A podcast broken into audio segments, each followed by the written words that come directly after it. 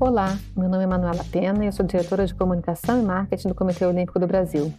Esse podcast que você vai ouvir agora é o resultado de uma série de lives especiais do COB, um projeto que reúne figuras históricas do esporte, lideranças de jornalistas, para um bate-papo sobre o universo esportivo.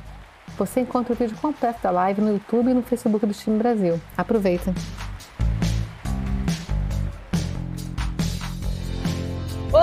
Pessoal, tudo bem? Muito boa noite, sejam todos bem-vindos aqui nas plataformas digitais do Comitê Olímpico Brasileiro, Time Brasil. Hoje, então, portanto, a gente vai ter a oitava live de uma série especial de encontros promovidos nas redes sociais do COB e Time Brasil, né? Com figuras importantes do esporte brasileiro. É, iniciada nessas lives foram iniciadas por ocasião do aniversário de 106 anos do Comitê Olímpico Brasileiro. E olha, desta vez a gente vai reunir aqui algumas dos maiores nomes, das maiores estrelas das novas modalidades do Programa Olímpico de Tóquio 2020. Muito prazer, meu nome é Glenda Kozlovski, eu sou jornalista esportiva. Agora, ali, nessa próxima hora, vamos falar muito sobre essas novas modalidades. O nosso tema da live hoje, novas modalidades olímpicas em ação. Vamos falar de surf, karatê, skate. Vamos conversar aqui com grandes nomes do esporte. Eu vou começar apresentando eles aos poucos, né? vou começar aqui com o Ítalo, meu amigo querido Ítalo Ferreira, conheço desde pequenininho. Seja bem-vindo. Boa noite. Obrigado. Boa noite. Obrigado pelo convite. É um prazer estar aqui falando com vocês. Muito bom, nosso campeão mundial de surf. Olha, eu vou passar o currículo extenso de cada um deles, porque é tão bom poder falar todo esse currículo, mostra tanto o poder do esporte brasileiro, como é que o esporte brasileiro está crescendo, está se desenvolvendo em novas modalidades, né? Então, Ítalo, se você me permitir aqui, vou respirar fundo, porque o currículo é grande, gente. Aqui é só, vai ter casca grossa hoje aqui com a gente. O Ítalo é natural de Bahia é, Formosa. Tem galera de barra pesada. É, só tem galera barra pesada. Então, continuando, ó natural de Bahia Formosa, no Rio Grande do Norte, tem 26 anos de idade, está na elite do surf desde 2015 e nesse ano aqui recebeu o prêmio de melhor novato ao encerrar a temporada em sétimo lugar. Não, isso foi no ano da estreia, em 2015, em sétimo lugar no ranking mundial surfista potiguar, também foi vice-campeão do mundo no Pro Júnior, foi campeão brasileiro. Em 2014 classificou-se para entregar para fazer parte né, do WCT, que é a elite do surf.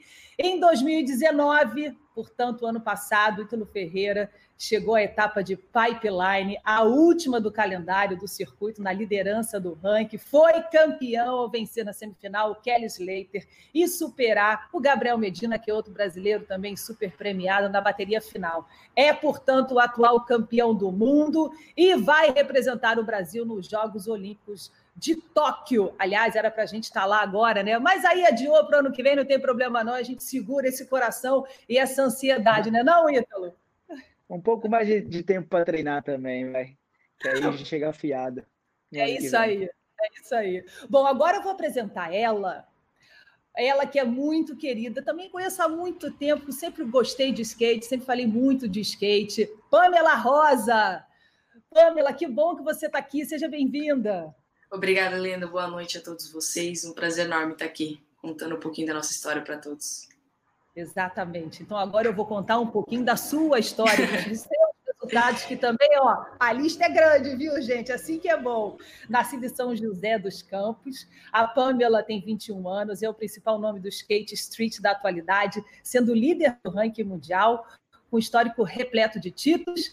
A Paulista é campeã mundial, tricampeã sul-americana, bicampeã dos X Games, onde também tem três medalhas de prata e uma de bronze. Campeã brasileira, campeã paulista. Em 2018, a Pamela conquistou mais um feito ao entrar para o Guinness Book, como a mais jovem a conquistar o ouro nos X Games na modalidade Street.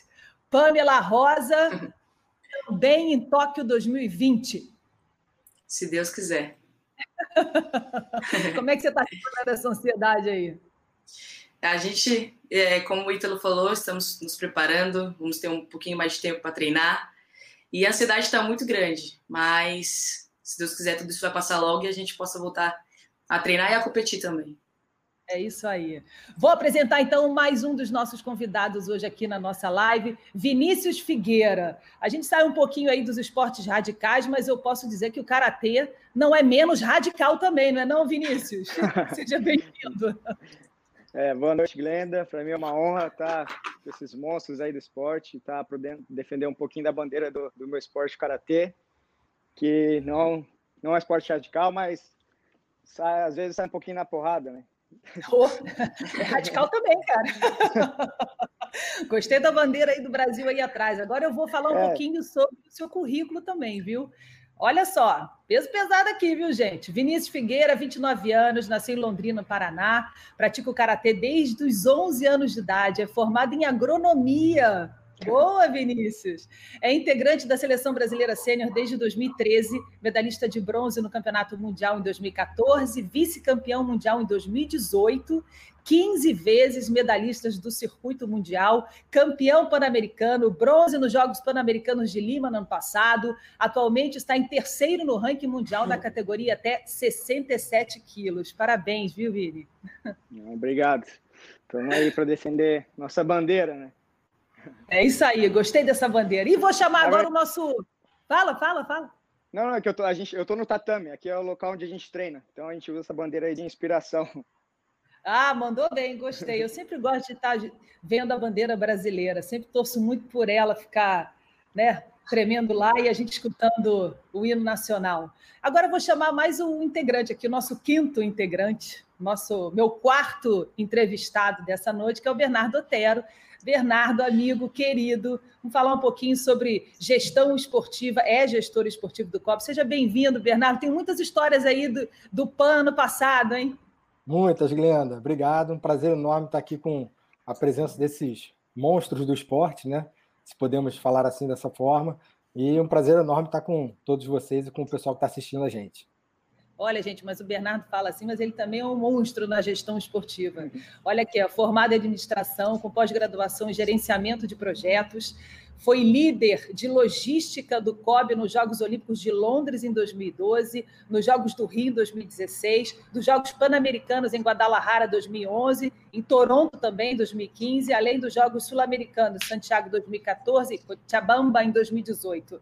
Também atuou como equipe de operações esportivas nos Jogos Olímpicos do Rio 2016, nos Jogos Pan-Americanos de Lima 2019, teve uma missão importantíssima, cuidou dessa galera toda radical numa casa espetacular, um esquema assim, nota mil para os atletas brasileiros.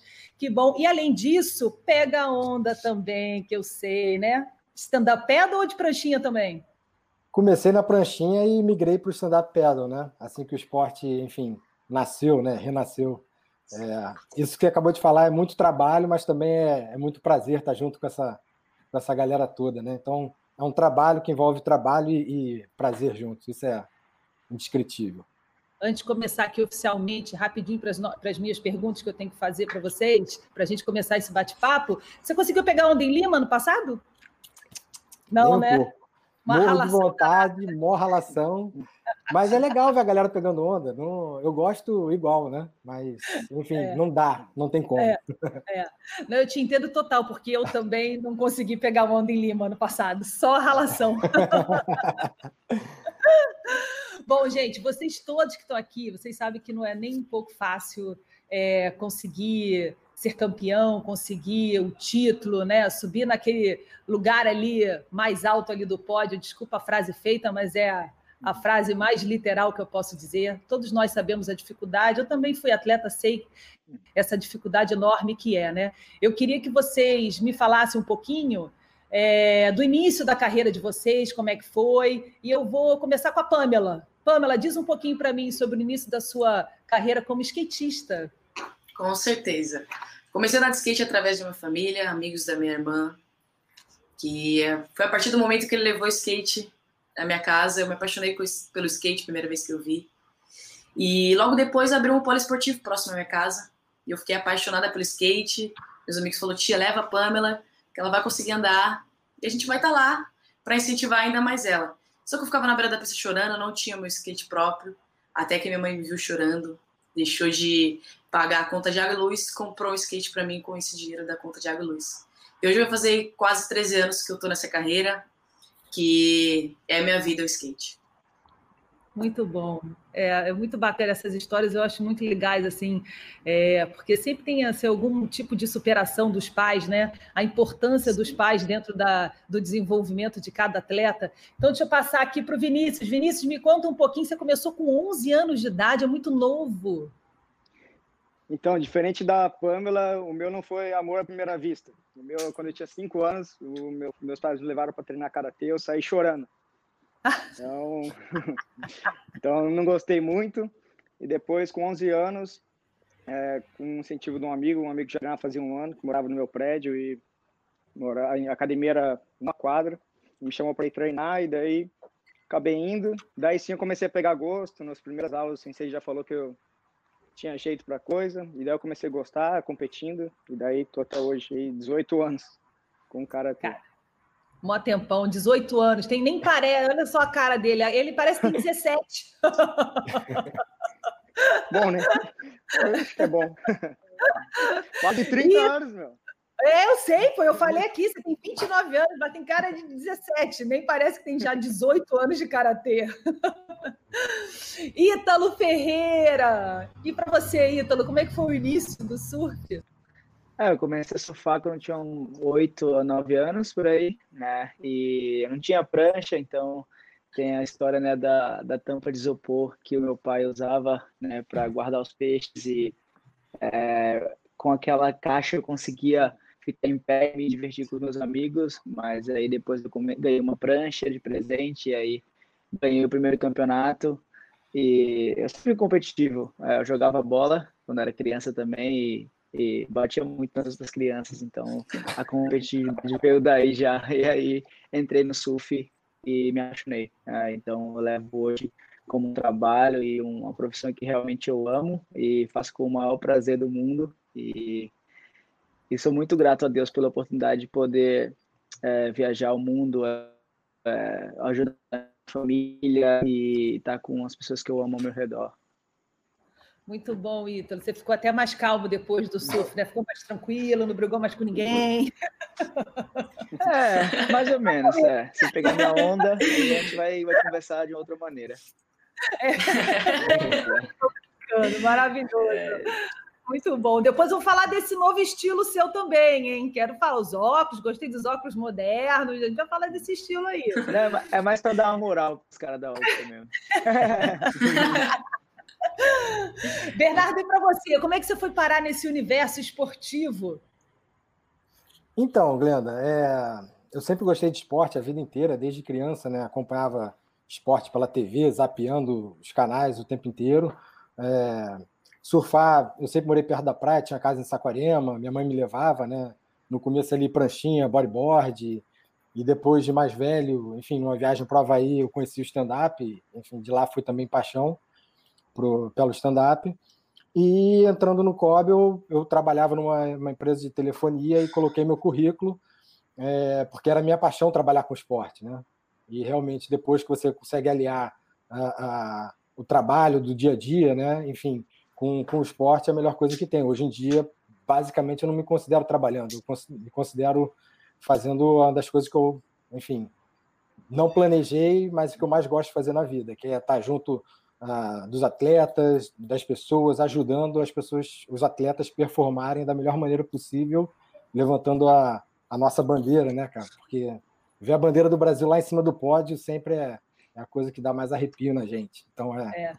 muito gratificante daí de uma certa forma eu imagino para você assim é, que eu até divido esse sentimento com você. É como se a gente de uma certa forma né quem já praticou esporte já sentiu a emoção do esporte é como se a gente tivesse é, vencendo ali junto com eles né? Para você então que faz parte de todo o bastidor do crescimento uhum. disso da montagem de tudo né?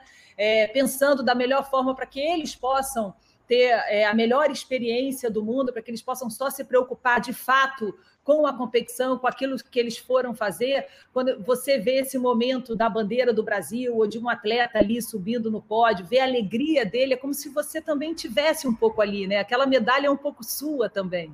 É, é exatamente isso, Glenda. A gente, obviamente, a gente tem a certeza de que a, a, medalha é o trabalho que o atleta fez com a equipe dele ao longo dos, né, a gente falar de um ciclo olímpico ao longo dos quatro anos, né? Enfim, é, é um trabalho realizado, é o esforço do atleta ali. Mas a gente sabe que cada detalhezinho faz a diferença, né? O café da manhã que ele toma naquele, naquele dia de competição, se ele teve uma noite bem dormida ou mal dormida, enfim, são pequenos detalhes que podem, digamos, atrapalhar uma performance esportiva. Então, no final de tudo, quando Ainda sobe aquela bandeira. Sabe, viu? Leva, Bernardo, leva o que eu te falei, senão você não vai ter ouro, não, tá? Já pediu um monte de comidas diferentes, típicas da região dele. É, é mesmo? Pediu, depois eu quero saber. Mas já tá Aí, coletando... galera, aqui na nossa live, hein? As exigências de Ítalo Ferreira. É. Nesse momento, a gente está é. coletando todas as informações para poder processar e entregar o melhor, o melhor suporte é o segredo, para ele. É o segredo da vitória. É total. Não espalha, Mas não. É mas olha, Ítalo, isso que você está falando, e o Bernardo está trazendo aqui também, isso é, é, é, de extrema importância, né? Quanto mais em casa você se sente, ainda mais uma competição dessa, que é um tiro muito rápido, né? Uhum. E, e, querendo ou não, é um fuso horário muito, muito estranho, é, é tudo muito diferente do que a gente está acostumado. Talvez não, porque o Ítalo viaja muito, a Pamela também viaja muito, eu não sei se o Vinícius viaja muito. muito. É, mas eu sei que você. Japão. O Japão é difícil. Não, então, é quando você não, quando você tem essa, esse sentimento de estar em casa, isso te, te, te, traz até mais confiança mesmo. É, isso é importante. A gente vai voltar a falar nesse assunto. Fala aí, Vili, fala. Não, é que o Kobe está se preocupando com isso. Ano passado a gente participou do evento teste no Japão. A gente foi uma semana antes e já tinha um chefe brasileiro, brasileiro preparando todas as comidas para a gente, para a gente não estranhar. Então, com certeza o Kobe já está se preocupando com isso aí, com alimentação, fuso horário e tudo. Não, eu quero aqui aproveitar e elogiar o trabalho do Comitê Olímpico Brasileiro, de toda a equipe que cuida dessa, é, de, dessa estrutura, né? Que vocês vão chegar lá no, no Japão e vão ver, vão sentir isso mais de perto. E é um trabalho tão antigo que começa tão antes, né? Uma preocupação muito bacana e um trabalho importante que o Comitê Olímpico está tá fazendo. O Comitê Olímpico Brasileiro, hoje eu estou gaga, né, gente? Vocês já perceberam que hoje o negócio tá... Mas deixa eu continuar Desculpa aí para quem está tá assistindo. Tudo bem, tá tranquilo. Tá tudo bem. Tá tudo bem. falaram que live era para sentir em casa, que era para sentir à vontade. Obrigada. Agora, qual é a primeira lembrança que vocês têm de Olimpíada? Quando se fala em Jogos Olímpicos, qual é a primeira lembrança que vem à cabeça de vocês? Quais foram as Olimpíadas que vocês puderam assistir, mesmo que de longe, da televisão? É, por exemplo, a minha primeira lembrança olímpica é a Olimpíada de 1980. É, tem muito claro para mim essa Olimpíada, como foi a minha primeira referência olímpica. E para vocês? Vou começar então com o Ítalo. Olha, Glenda, eu assisti várias, né? Adoro ver os esportes, todos os esportes em geral. É, e, e, gosto de ver as histórias dos atletas também. Então eu venho acompanhando já faz um tempo, né? Eu vou ter a oportunidade de participar das Olimpíadas e sentir o que você estava falando, né? Toda a energia, né? De, de ser um outro mundo, né? Então eu estou super ansioso para poder participar né, das Olimpíadas e poder representar o Brasil e, e dar o meu melhor, né? Num objetivo maior que é ter uma medalha, né? Que eu acho que é uma das coisas que está faltando na minha mesinha de troféus, né? Então eu acho que que assistir os outros esportes e, e ver os outros atletas levar aquilo como inspiração para mim diariamente, isso, isso é incrível, é bem motivador. Bacana, é, é, é maneiro mesmo, é, é muito emocionante. E para você, Vinícius, sua primeira lembrança olímpica, qual foi? Cara, fala para mim, eu lembro da seleção masculina de vôlei, da época do Giba, do Bernardinho, aquele Giba neles! Então, pegava a bola, batia no meu irmão, giba dele! assim que eu tenho. Coitado medalha... do irmão! a medalha de bronze da Natália Falavinha também, por ser do esporte de combate e por, por ela treinar na minha cidade também. Então teve um grande impacto para mim. Assim. É, aquela medalha de bronze. imagem. É, é, também do Vanderlei Cordeiro de Lima correndo e o, um cara lá atrapalhando ele. Isso aí é uma cena triste, mas que mostra muita superação, assim, né? Não, mostra a grandiosidade dele, né? Entrar no estádio olímpico, Não, cara... olímpico no Panathinaikos, naquele estádio tão importante para a história do, do, dos Jogos Olímpicos, fazendo aviãozinho, aquela imagem é, para mim, é uma das imagens mais incríveis, Nossa. imagens olímpicas, assim, né? Sim, é, para mim isso é muito marcante. É, bacana mesmo. E para você, Pamela, qual é a sua lembrança, primeira lembrança olímpica? Eu sempre acompanhei as Olimpíadas, é, minha família inteira, a gente é muito. A gente sempre senta para acompanhar todos os esportes e todas as modalidades que tem dentro das Olimpíadas. E eu acho que é uma lembrança que eu sempre levo comigo e sempre vou levar uma das minhas inspirações. Uma delas também é o vôlei masculino. Bernardinho é o, um exemplo, acho que, de, de pessoa para todos nós. É um cara super é, do bem, que fez muito pelo, pelo time brasileiro e também todos os jogadores. A gente sempre vai lembrar de tudo isso. E com certeza, é, Olimpíadas de Londres, tudo aquilo que aconteceu com a Rafa, que é uma das minhas inspirações. É, eu acho que esse aí é o que eu, que eu sempre vou lembrar. Em 2016, ela poder reverter tudo isso, poder ganhar tão sonhada medalha de, de ouro nas Olimpíadas. Então, acho que tem um pouquinho de cada momento das Olimpíadas que a gente nunca, mais, nunca vai esquecer essa parada do esporte, né, Pamela? Essa coisa da segunda chance, essa coisa da superação, né? Quatro anos depois ela ser campeã em casa. É, é linda essa história, muito bem lembrada mesmo. Rafa, um beijo para você, espetáculo. Hum. E Bernardinho, para você, sua primeira lembrança olímpica? Eu estou vendo que eu sou mais velha aqui, né? Quer dizer, 1980 é a minha primeira lembrança. A minha primeira lembrança olímpica foi em 96 em Atlanta, Uh, eu morava em Miami na época e os jogos é, sendo em Atlanta, o futebol ele rodava alguns alguns estados nos Estados Unidos e o Brasil jogou no Orange Bowl, que era o estádio do Miami Dolphins na época, é, a primeira fase inteira. Então eu vi dois jogos, enfim, fui a dois jogos assistir, né?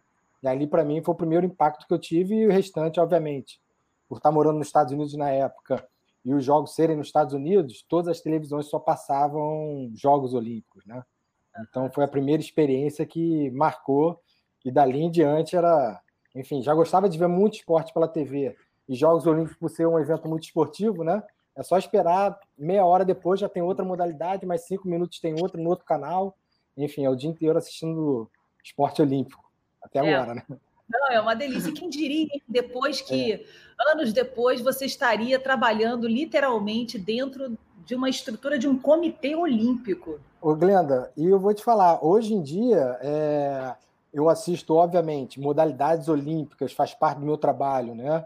É, das modalidades na qual eu faço essa gestão esportiva no dia a dia, né? Mas durante os Jogos Olímpicos, com as modalidades que eu estou naquele momento, é, são as únicas que eu consigo ter aquela interação. Então, é, nos últimos Jogos do Rio, eu fui ver muita, muita coisa dos Jogos Olímpicos um mês, dois meses depois de coisas que eu queria ter assistido e não consegui pela função, pelo trabalho do dia a dia, né? Então, ao mesmo tempo que é super legal, é um trabalho e você não consegue ver tudo que você queria. Cara, esporte é maravilhoso. Então, eu passei uns dois meses assistindo várias coisas que eu deixei passar, né? Várias medalhas, vamos dizer assim. É, não, eu na Olimpíada do Rio, como eu fiquei narrando a ginástica, eu fiquei fazendo ginástica o tempo inteiro. Eu só eu sabia tudo da ginástica, das outras modalidades eu não sabia o que estava acontecendo. Às vezes alguém me contava, né? Eu sabia que chegava na redação, alguém me contava. Quem trabalha acaba deixando de ver muita coisa, mas vive também emoções uhum. fortíssimas. Exato. né? Agora eu vou fazer aqui uma pergunta para o Ítalo e para a Pamela, porque tem, tem a ver muito com o, o estilo de vida das duas modalidades, né, do surf e do skate, que são muito ligados assim a aquele estilo de vida de liberdade, contato com a natureza, muita amizade, né? Se a gente puder comparar assim, botar assim de 10 anos para cá ou 10 anos antes assim, o surf já começou a levar mais a sério essa história da competição algum há mais tempo que o skate. O skate tem muito essa coisa da amizade, de um torce pelo outro, um vibra o outro, inclusive é muito comum a gente ver, né, é, durante até mesmo uma, uma final, né? Quando um skatista faz uma manobra espetacular, o outro vai lá e aplaude e bate o skate assim, né? Na, na, na beirada da pista e tal. É, então, por isso que eu queria saber de vocês dois sobre isso, fazendo a relação em que momento é, essa a, a, modalidade de vocês virou uma profissão, de que em que momento a vontade de competir falou mais alto do que a diversão com os amigos? Pamela, vou começar por você. claro, com certeza. Como, como eu falei, vai fazer quase 13 anos que eu estou nessa carreira.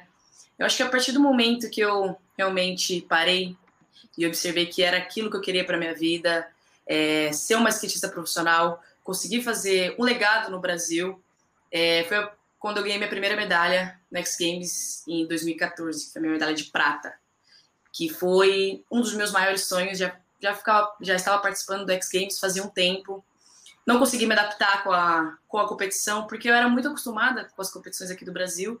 E quando a gente vai para fora, ou a gente vai para uma competição um pouco maior, a gente acaba é, não se acostumando logo de cara.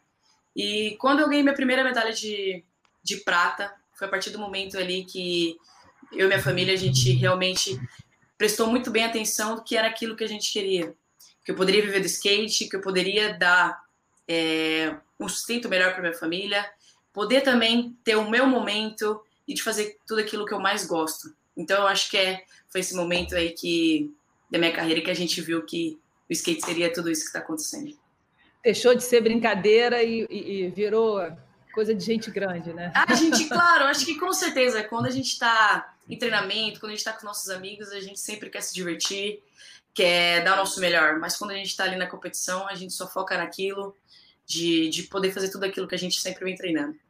É, e é uma mudança de mentalidade, né? É, é uma chavinha que muda mesmo. Muda, Tem uma totalmente. chavinha completamente. Exatamente, é muda, muda mesmo. É verdade.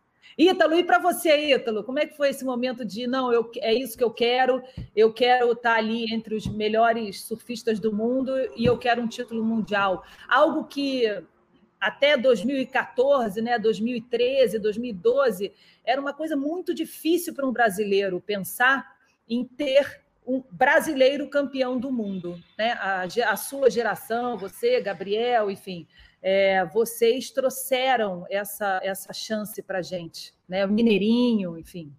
É, quando eu entrei no circuito mundial, é, foi logo depois que o Gabriel foi campeão, né? então deu para perceber que realmente, né, tinha um Adriano antes que estava fazendo um bom trabalho também, que já tinha vencido algumas etapas, mas não tinha sido campeão do mundo ainda.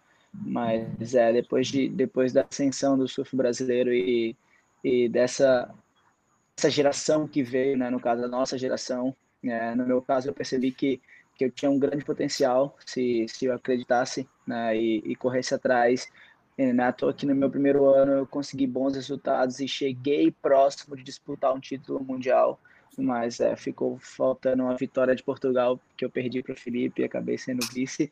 E, e depois eu tive alguns anos que eu precisei ter aqueles anos para poder amadurecer e, e, e, perceber que tinha algumas coisas que poderiam mudar na minha vida, né? É, parte técnica, é, no surf também, até as pessoas que estavam comigo e que, que, que não estava fazendo muita diferença em alguns momentos. Então, eu acho que depois que eu consegui mudar é, a minha rotina, mudar a, a minha chave também de competição, né? comecei a trabalhar com o Nuno, Nuno Cobra, né, que é o, o Nuno Cobra Júnior, que é o filho do, do Nuno Cobra que trabalhou com o Ayrton Senna né, no passado, Fera. então o Nuno me ajudou bastante é, é, mentalmente, então eu acabei ficando um pouco mais blindado. E aí comecei a investir um pouco mais no meu surf, aí de 2018 para cá é, eu consegui alcançar bons resultados e, claro, o título mundial.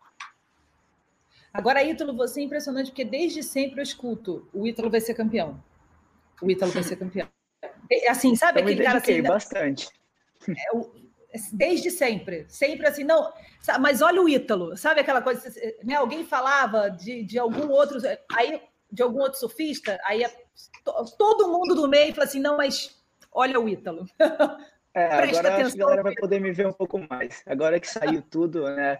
que eu é, consegui o título agora para conseguir mais e, e, e, alcançar novos horizontes, você vai depender de mim.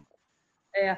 Não, é isso mesmo, porque é, é essa é, existe a barreira técnica, às vezes, né? Que você vai treinando e você vai superando essas barreiras técnicas aos poucos, mas existe uma barreira mental. E que quando você ganha uma coisa que é muito importante, como um título mundial, essa barreira mental ela acaba é, é, é, você vê, você sente né, que é possível chegar nisso, que você conseguiu, e se você conseguiu uma vez, você vai conseguir mais de uma vez. Né? Porque aí você junta essa técnica com a barreira mental e, e, e fica ainda mais e forte. também da vida, né? Uh, no ano passado uh, foi, acredito que um dos mais difíceis para mim. Eu machuquei, eu perdi etapas que não era para perder, né? Fiz finais favorito, então teve todo, todo aquele desafio, sabe, da, de cada evento, de me superar e de tentar buscar melhor. Então, eu acho que foi uma crescente rápida, né, entre aspas, mas que, que teve muito trabalho por trás, né, de parte física, mental, é, com os meus com os meus shapers também que fazem minhas pranchas, então acho que as coisas foram encaixando e, claro, com os planos de Deus, tudo fluiu naturalmente. Não, sua parte mental e pipeline ali foi incrível. Você estava muito bem mentalmente ali. Você chegou em pipeline ali forte mentalmente, não só no surf, mas. É, depois que eu passei, depois que eu passei pelo Iago, eu falei, ah, agora já era. Ninguém vai me segurar mais, não. Boa, garoto. Muito legal. Bom, deixa eu passar aqui, vamos continuar aqui. Agora eu vou para o Vinícius, vou fazer uma pergunta diretamente para você aí. Você chegou a questionar aí se continuaria sua carreira ou não em alguns momentos, né? Teve essa, esse questionamento algumas vezes. O que, que fez você é, voltar e se dedicar ao esporte? Então, com 17 anos, eu passei no vestibular para a faculdade de agronomia. Então, eu entrei na faculdade. Esses dois primeiros anos eu deixei o karatê um pouco de lado. E, e daí eu bom, foquei na agronomia, só estudava, só estudava e tal. E daí, com o tempo, eu comecei a sentir muita falta do karatê, dos meus amigos e tal. Eu falei, nossa, eu não posso deixar o karatê de lado, né? Eu tenho que voltar. E daí eu voltei, conciliando a faculdade, a agronomia que era integral com, com os treinos, então corria de manhã, treinava à tarde, dava um jeito.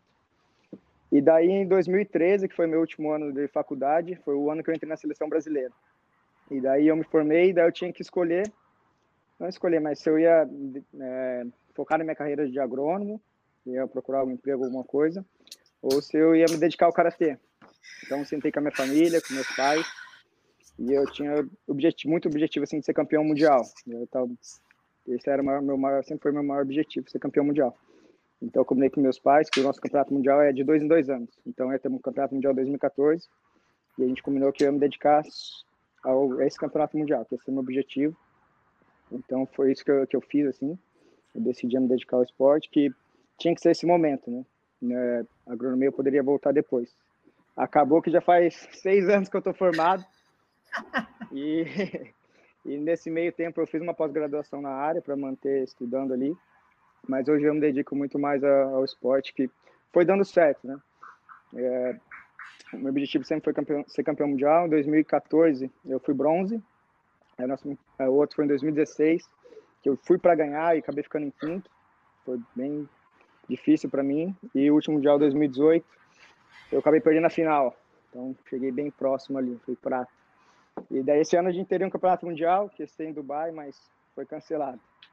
Mas Tudo bem. Assim que... Esse campeonato é. mundial vai vir e você vai ter a chance de conseguir Verá, o que você virá. quer. É. Mas agora, com os Jogos Olímpicos, mudou um pouco, né? Agora o objetivo passa a ser medalha olímpica. Esse objetivo não tá ruim, não.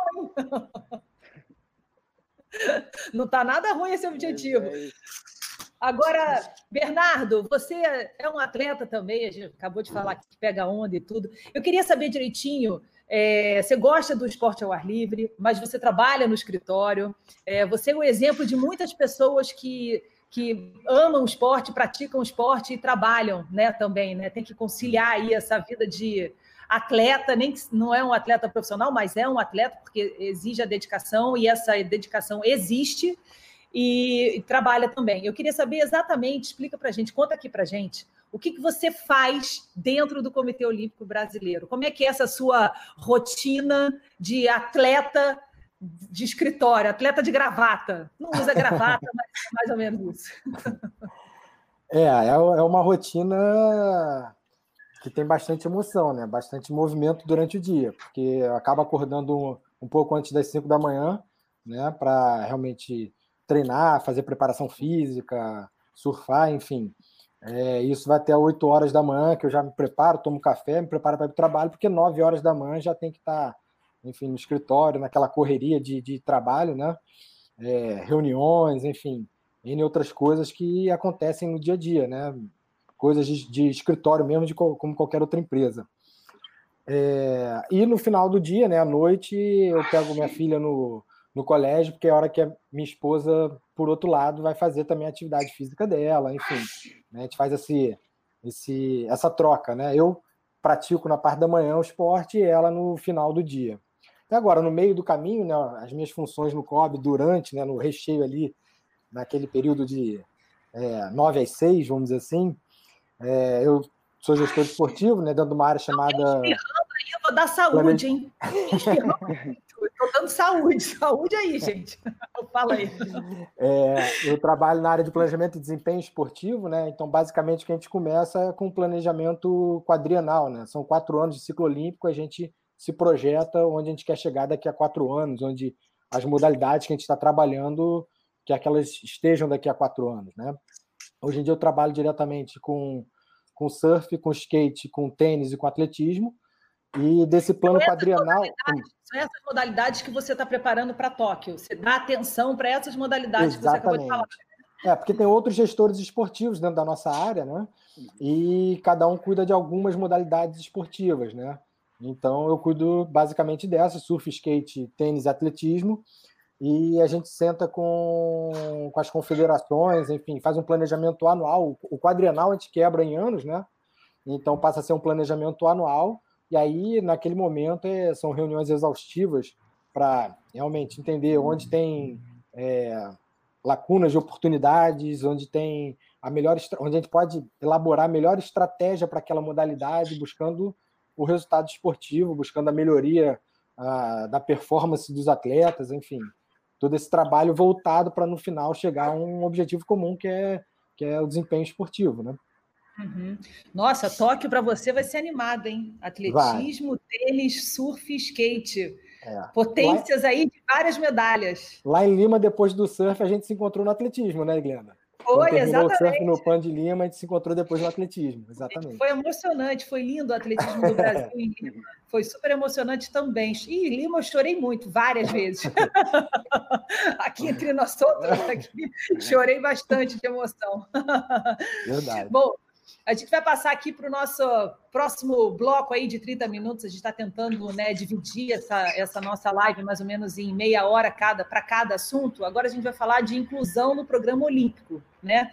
Olha, para quem não sabe, olha, o karatê, o surf, o skate, ao lado também do beisebol, do softball e da escalada esportiva, são as novas modalidades no programa olímpico de Tóquio. Elas foram incluídas em agosto de 2016 e de lá para cá passaram a receber uma atenção especial aí de todos os países, né, que participam dos Jogos Olímpicos. Então, antes de mais nada, eu queria saber como é que vocês reagiram né, com a notícia da modalidade de vocês ter se tornado uma modalidade olímpica. Como é que vocês receberam essa notícia. Eu acho que eu ia enlouquecer se na época que eu pegava onda de bodyboard, meu esporte é primo do surf, é, se o meu esporte se tornasse olímpico.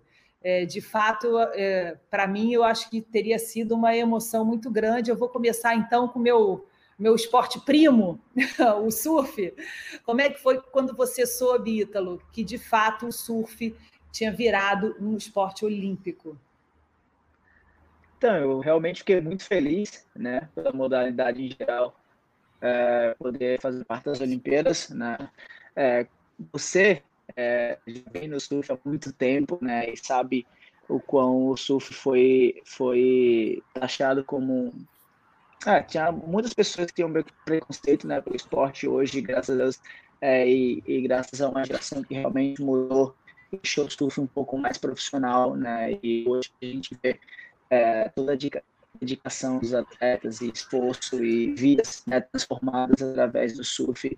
Né, e hoje ter o surf nas Olimpíadas realmente nos, nos deixa muito orgulhoso e, e, ter grandes atletas que podem é, de trazer medalhas, isso é, é muito gratificante. Né? Eu acho que realmente todo mundo está muito feliz com, com essa notícia e que o surf vai estar lá e ter é, atletas que estão lá para representava muito bem. Eu queria muito que o Felipe tivesse também, Então, grande chance aí de, de, de três medalhas, mas enfim, tem a Silvana e a Tati que são atletas é, bem dedicadas e são muito boas no surf também. Então, a gente está bem representado e realmente é, a gente pode fazer história.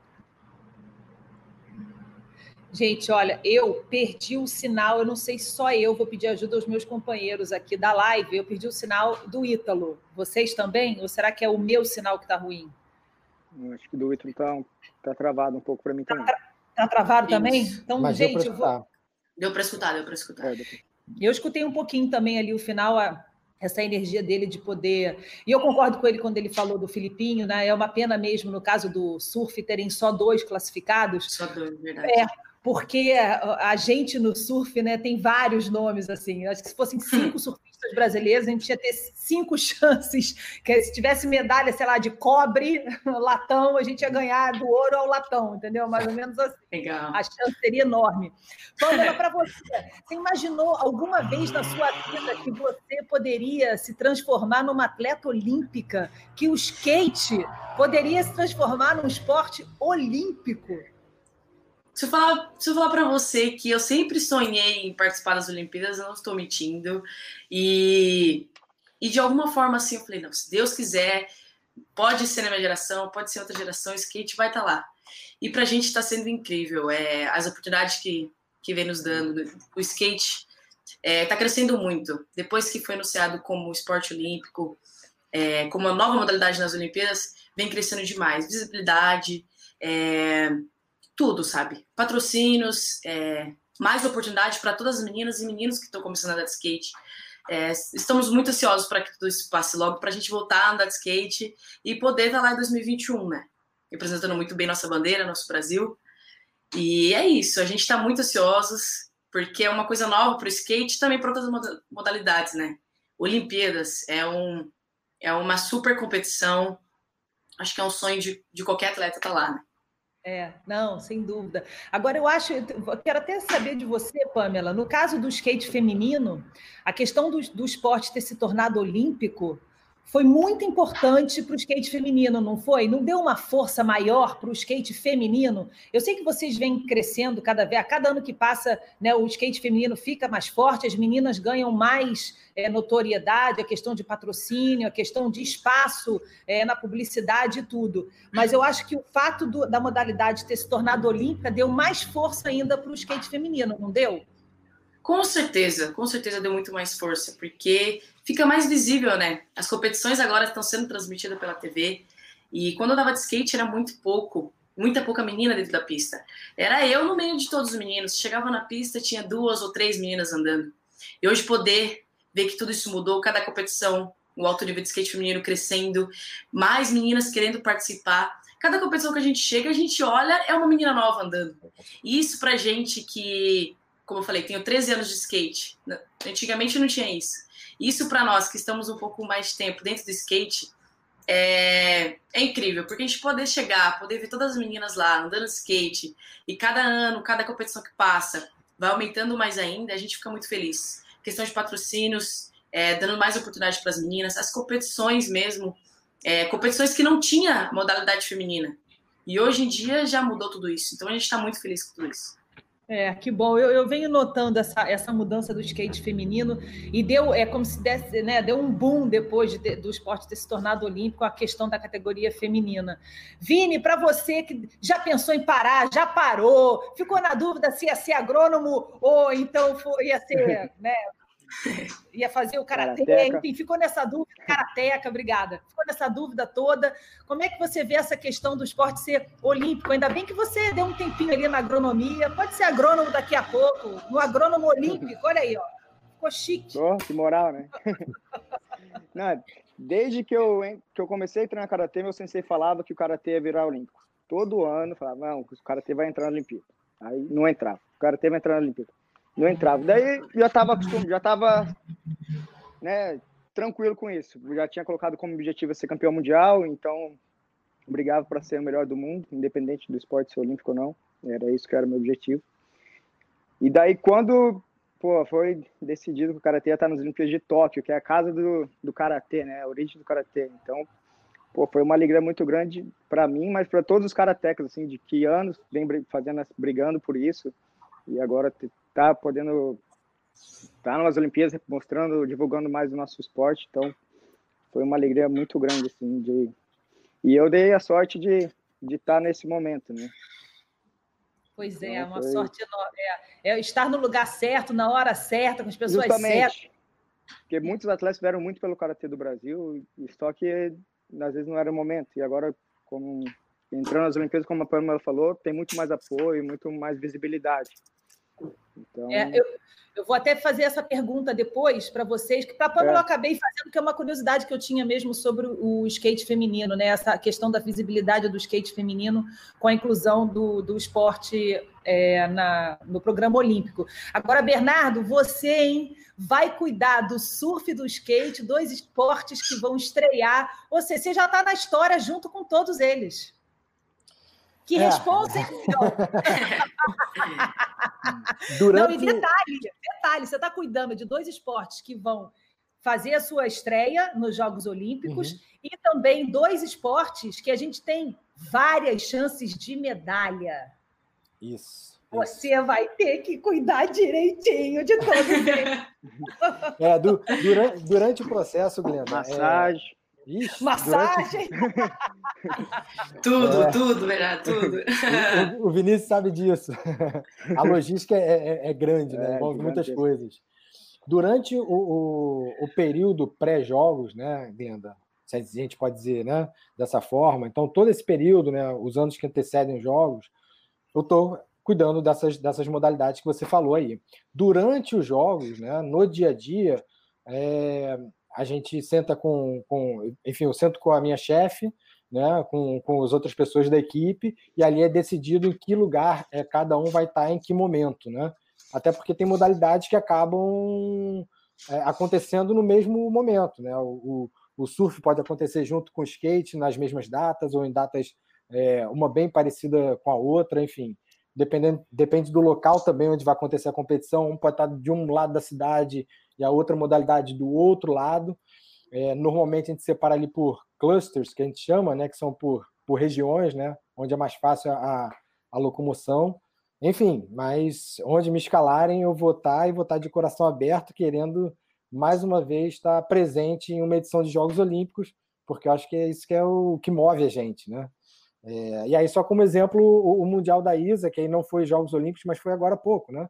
É, uhum. Eu estava para acompanhar agora, eu fui no Mundial da ISA no Japão, né, ajudando ali o apoio logístico junto com, com a Confederação, né, com a Confederação Brasileira de Surf.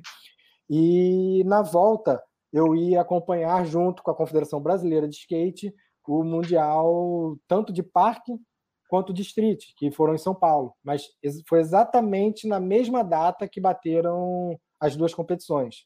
Então, obviamente, não deu tempo de eu voltar do Japão e acompanhar as duas competições. Mas tem hora que tem que fazer escolhas, e aí a minha chefe, né, foi no meu lugar para São Paulo e acompanhou as duas modalidades. A gente estava coberto lá, enfim, com, com todo acompanhamento, todo suporte possível. Uhum. É, é, importante essa programação mesmo e essa questão da, da, dos esportes estarem estreando, né? A gente sabe o seguinte, é, pela pela experiência que eu já pude ter é, de acompanhar atletas em Jogos Olímpicos, né, atletas experientes assim, de também de terem participado de mundiais, de ligas mundiais, de circuitos bem pesados nas suas modalidades importantes, né? Mas quando chega na Olimpíada, quando você olha para a arena olímpica, né, dá de cara com aqueles aros olímpicos, tem uma coisa diferente assim, se eu pudesse dar algum conselho para vocês, comecem a colocar os aros olímpicos espalhados pela casa para vocês se acostumarem com essa sensação, porque é diferente. E todos eles, o do mais experiente, que já participou de três, quatro Olimpíadas, aquele que está começando, é, esse sentimento é o mesmo, não é, Bernardo? Você que tem esse convívio com todos eles, já teve em outras Olimpíadas, é incrível o que, que é, o, o, ambiente olímpico é, faz na parte mental do atleta, né? É, exatamente, é, é, o frio na barriga que dá, né? É, eu não estou lá competindo, né? Não estou como atleta, né? Eu estou desempenhando minhas funções é, é, do trabalho, né, de suporte aos atletas, e mesmo assim é, é, o frio na barriga parece que é igual, né? É, você no dia a dia ali querendo que nada dê errado, que tudo aconteça da melhor maneira possível, o tempo inteiro em estado de alerta, né? Para garantir que a operação realmente funcione e saia redonda. É, e ao mesmo tempo, no final, quando aparece lá a bandeira sobe e, e canta lá o hino nacional, não é você que está ali em cima, mas ali é um momento de, ao mesmo tempo, você se sente aliviado né, pelo trabalho executado e feliz e arrepiado pela bandeira tá ali do Brasil, enfim, com o hino sendo tocado naquele momento. É, com certeza. Ítalo, você que voltou aqui agora para nossa nossa conversa, nosso bate-papo. um pouco, foi mal, é, galera. É, eu uma voltinha, estou brincando, a gente estava... então, eu queria saber de você é, a importância que foi e, e o que, que mudou, o que, que você sentiu que mudou no surf depois que ele foi incluído no programa olímpico? Ah, no último ano foi bem competitivo falar que a galera pegou pesado. É, eram só duas vagas, né? Tinha alguns, eu acho que uh, são 11 atletas brasileiros no circuito mundial, ou 10. E então, para duas vagas, é, daí você tira, como foi disputado e, e, se falava muito, mas claro, também foi um ano que, que a galera teve, foi um ano de muito, muito competitividade, assim, acho que foi um dos anos que, que, que o título mundial foi foi bem difícil assim de, de conquistar, né? Tiveram várias uh, trocas, né, de liderança e de e claro quando foi quando foi anunciado que iria ser a classificação pelo circuito mundial é, ficou pesado, mas é. É, foi divertido no final, é, deu tudo certo para mim, né? Graças a Deus, corri atrás e, e no final é, vou poder né, buscar esse novo sonho, né, esse novo desejo meu de ter uma medalha e de representar o Brasil também. E foi incrível. Acho que vocês, vocês, vocês acompanharam, né? Então. Você acha que cresceu assim, por exemplo, a procura mais de patrocinadores? Teve um, um interesse maior da imprensa pelo fato da do surf imprensa, ter da imprensa, sem dúvida.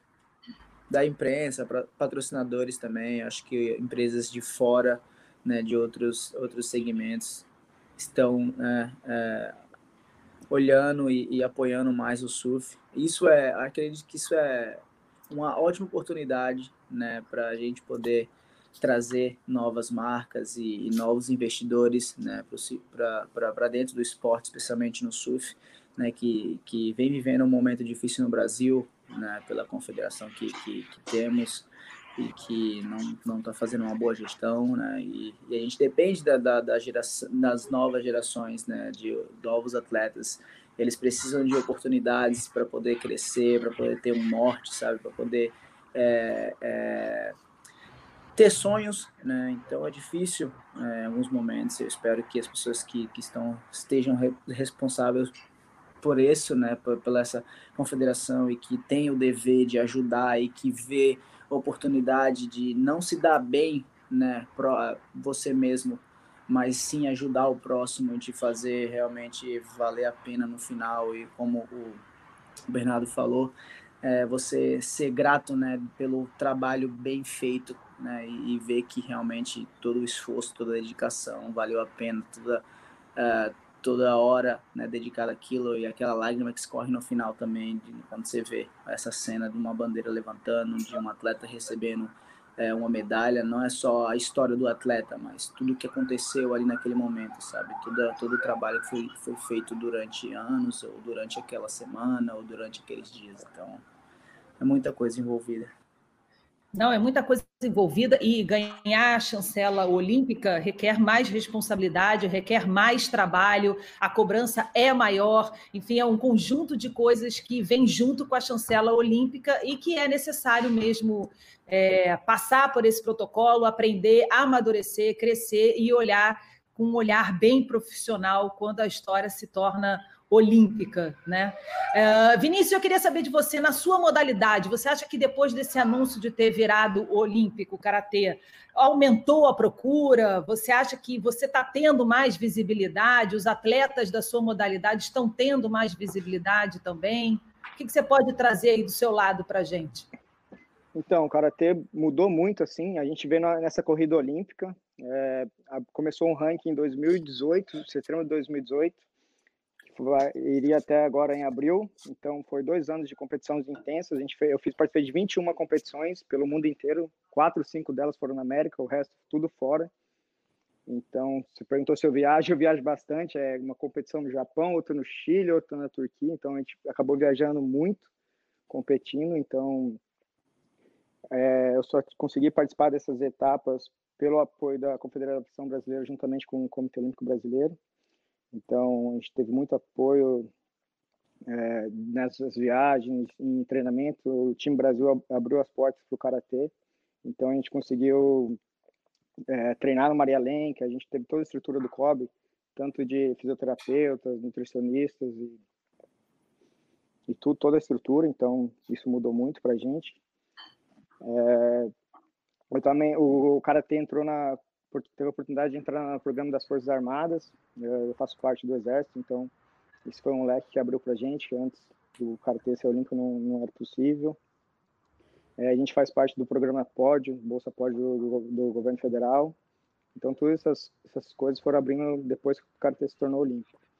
Então, e... Nossa, quanta coisa mudou no seu esporte, hein, depois que ele se tornou olímpico? Mudou muito, e com todo esse investimento todo, é, ficou muito mais profissional o esporte. Então, você vai numa competição na Liga Mundial, tem os japoneses lá com 10 câmeras filmando tudo. Até a gente já tem. É, não. A gente já tem uma Passo pessoa que vai. É, o cara, pô, piscou, sabe que eu vou piscar, sabe tudo. Então, assim, eu acho que o esporte evoluiu muito e como a gente vem brigando pelo esse ranking olímpico, pô, são duas vagas por categoria, tipo, pro mundo. Então, Como assim? Tô, tá... Como é, é que é? É bem hard. É bem difícil. É assim, ó. O ranking olímpico classifica quatro atletas no ranking olímpico. Do mundo inteiro, todo mundo vai brigar por todas as etapas, que eu participei de quatro mais de 20. Cada, cada categoria, né? Cada categoria. Só que quando tá. tem categorias que são unificadas, que é o caso da minha, que é o luta até ah. 67 e juntou com a 60. Que no Karatê são cinco categorias, mas os Jogos Olímpicos vão ser três. Então eu estou brigando por duas vagas, que eu brigo na categoria 67. Então só dois atletas se classificam pelo ranking olímpico. Atualmente eu estou em segundo nesse ranking olímpico. Então a gente porra, rodou o mundo inteiro para mais de 20 etapas para sair dois atletas. É bem, bem raro Eu achava que era dois brasileiros, tal. Não, é dois.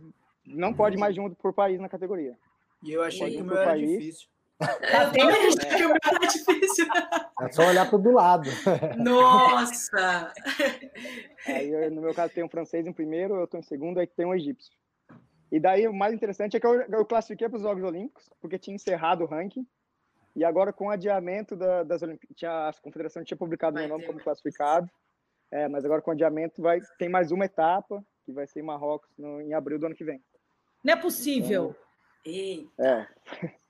Fecharam, mandaram meu nome, daí mas agora como vai ter tempo. É que na verdade já tinha essa etapa programada, mas ela foi cancelada pela pandemia.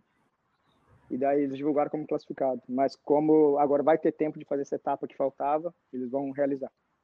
Então, é bom etapa... e é ruim ao mesmo tempo, né? É. O problema foi porque... que eles publicaram. Sim. Né? Que... Para você é bom e é ruim ao mesmo tempo, porque você está em segundo no ranking. Então você pode ter um tempo grande para treinar e poder chegar melhor ainda mais em abril, né? E o é, skate é, é, é diferente. preparado para abril vai chegar na Olimpíada bem, pô. é bem isso. fala, fala, você fala do skate, você estava fazendo uma comparação. Não, eu, eu achei, eu achei muito legal dele, porque ele pode treinar um tempo até abril, então ele pode tirar todo esse tempo que ele isso, tem de 2000 e, 2020 e 2021 ainda para ele treinar. O skate não, o skate eu estou em primeiro do ranking, mas ele tem muitas competições ainda. Se eu não me engano, vai ter umas 5, 6 competições e a gente vai realmente saber quem vai para as Olimpíadas só em maio de 2021. Mas aí, no caso, na, na, no skate é diferente. No skate são três por categoria, isso, não é isso? São três por categoria. Então, são quatro. São né? isso. Né? São quatro modalidades, que é o parque e o street. Então, vai quatro masculino no parque, quatro masculino no street feminino uhum. e vice-versa. Exatamente. Agora, Ítalo, você, por exemplo, o surf foi um que sofreu bastante aí, o calendário do surf mudou completamente, né, por causa da pandemia, né? Era para a gente estar tá aí já nas etapas todas, enfim. Agora parece que vai começar no Havaí, né? Em pipeline, o que seria a última etapa do circuito, vai ser a primeira etapa do circuito. Você já classificado para a Olimpíada, agora falando em Olimpíada, é, você tem, você vai treinar de uma forma diferente, já pensando diretamente em julho do ano que vem? Ou você vai priorizar, sim, as etapas do circuito mundial? Como é que você vai fazer esse seu calendário agora? Eu estou treinando, na verdade, para dezembro já. Né? Como você falou, mudou, né? começa a pipe. E é difícil falar alguma coisa ou planejar algo com o mundo desse jeito, sabe? Eu acho que eu tô vivendo e tô indo. Cada mês a gente vai tentando planejar alguma coisa, mas é, sem saber, sem ter certeza de realmente o que pode acontecer, é, eu tô vivendo, eu tô indo, igual o vento. Vai soprando e a gente vai indo. Mas é, eu já venho testando as minhas pranchas, já a gente conseguiu achar um modelo que para as ondas do Japão pode ajudar muito é, eu até liguei pro meu shape, eu falei, meu, que, que prancha que você, fez, velho? Essa prancha é, é deixa em off. E aí eu conversei com ele, a gente falou tudo sobre todos os detalhes, eu guardei o modelo, então já venho trabalhando. Eu uh, sou acostumado em tipo de ondas pequenas, né? Pelo fato de vir aqui do Nordeste e, e isso ser diário para mim. Então, não tem muita coisa que mudar no surf, mas em equipamentos e, e alguns detalhes que pode fazer a diferença naquele momento né, da, da competição, é, no Japão em especial, pode me ajudar bastante. Então, é, tem o circuito mundial, eu acho que isso vai me ajudar bastante, vai me dar um pouco mais de confiança, começar bem o ano também. São três etapas agora, no, no, no caso, Pipe, Gold e onde seria a outra, meu Deus? É, Agora, na Austrália agora também? vocês me pegaram. Eu, eu, eu, é. eu, vi o calendário, mas eu não guardei. Eu acho que eu estou defendendo três já de início, assim. Então já já vai ser bem divertido, assim, já chegar como com chance de vencer um evento também. Isso vai me deixar bem confiante, sabe? Então eu acho que, que o trabalho já está sendo feito, sim, uh, desde o do, de janeiro desse ano que eu, que eu venho treinando na parte física, venho me dedicando. Né? Então, quem me acompanha na, nas redes sociais sabe o quanto eu uh, treino e vou, vou, seguindo o fluxo né, e me preparando, que eu acho que quando começar as competições eu vou estar 100% e preparado para qualquer condições. É isso aí. Então já temos um shape olímpico. Boa, garoto. Já, já deixa em off, deixa em off. Segredo. No caso do skate, tem shape também? Pô, não, ah, tem. tem. Tem, Shape que você, tipo, um pro model assim? É, é. para uma, uma, pista. No, no ah, caso, ah, não, não. tipo de onda, para você, tem alguma coisa assim? Não, sobre, não, é... tipo, sobre o que a gente realmente vai vai competir, a gente não, não tem ainda, não. Mas tem a questão de cada um fazer um shape específico para as Olimpíadas. Isso é muito legal. Aham. Uhum. Tá bom. Bom, vamos então para a nossa terceira parte aqui, nosso terceiro bloco, vamos dizer assim. Normalmente, televisão, a gente tem um comercial, né? Aqui não tem comercial, a gente vai indo direto. Só vai indo. a gente só vai indo. Papo bom é assim, passa rápido. E agora a gente vai falar sobre expectativas para Tóquio. A gente já falou um pouquinho mais sobre isso, mas tem uma história muito legal aqui do Bernardo com o Ítalo, eu queria que você contasse para mim, Bernardo e Ítalo, a versão dos dois, e cada um tem uma versão dessa história aí, essa história é boa. É, Jogos Mundiais da Associação Internacional de Surf aconteceram no Japão, o Ítalo chegou atrasado no primeiro dia de competição, após ter o passaporte furtado, né? Foi roubado e por pouco não perdeu a disputa. Se não fosse a ajuda do Bernardo, nosso herói, talvez ele não tivesse chegado a tempo. Competiu de bermuda jeans, não foi? Você não estava de bermuda, Ítalo? Não deu, não deu tempo é. de trocar de roupa, não, era, não foi? Não era a melhor bermuda, mas deu certo no final. Só tinha ela na minha bolsa. Ou era ela ou a calça. Acho que a calça não ia dar muito certo. Então a bermuda. É, a calça, o pessoal do skate consegue até andar de skate de calça, né? Não, Pamela? Agora surfar. Sim, a gente anda de, de skate com calça mesmo. Como é que foi a história, Bernardo? Super-herói Bernardo em ação. É, na, na realidade, o Ítalo, enfim, é, teve problemas com, com passaporte, foi roubado nos Estados Unidos, enfim. E aí o problema, a bola de neve foi só crescendo, né, Ítalo? É, é, eu achei o que avião ia que fácil depois. o avião, quando ele conseguiu chegar nos Estados Unidos, depois do, no Japão, depois de resolver é, é, passaporte roubado, vistos para entrada no, no, no, no Japão, enfim, ainda tinha o visto dos Estados Unidos que ele precisava resolver. E aí ele ia chegar em Tóquio numa manhã para depois, no final do dia, ir no consulado americano para no final do dia ir para Tóquio para competir no dia para Miyazaki, que era praia, né, para competir no dia seguinte. Sendo que aí teve um tufão que apareceu no meio do caminho, né, Ito? E aí o voo dele é, foi adiado para Nagoya. Foi, né? É, se foram para Nagoya, né, Ito? Foi, aham. É, aí ele foi para Nagoya, atrasou, foi chegar só à tarde em Tóquio. E aí, só Não. no dia seguinte que ele e conseguiu a sorte falar. foi que teve um cara, um japonês brasileiro, que aí desenrolava tudo.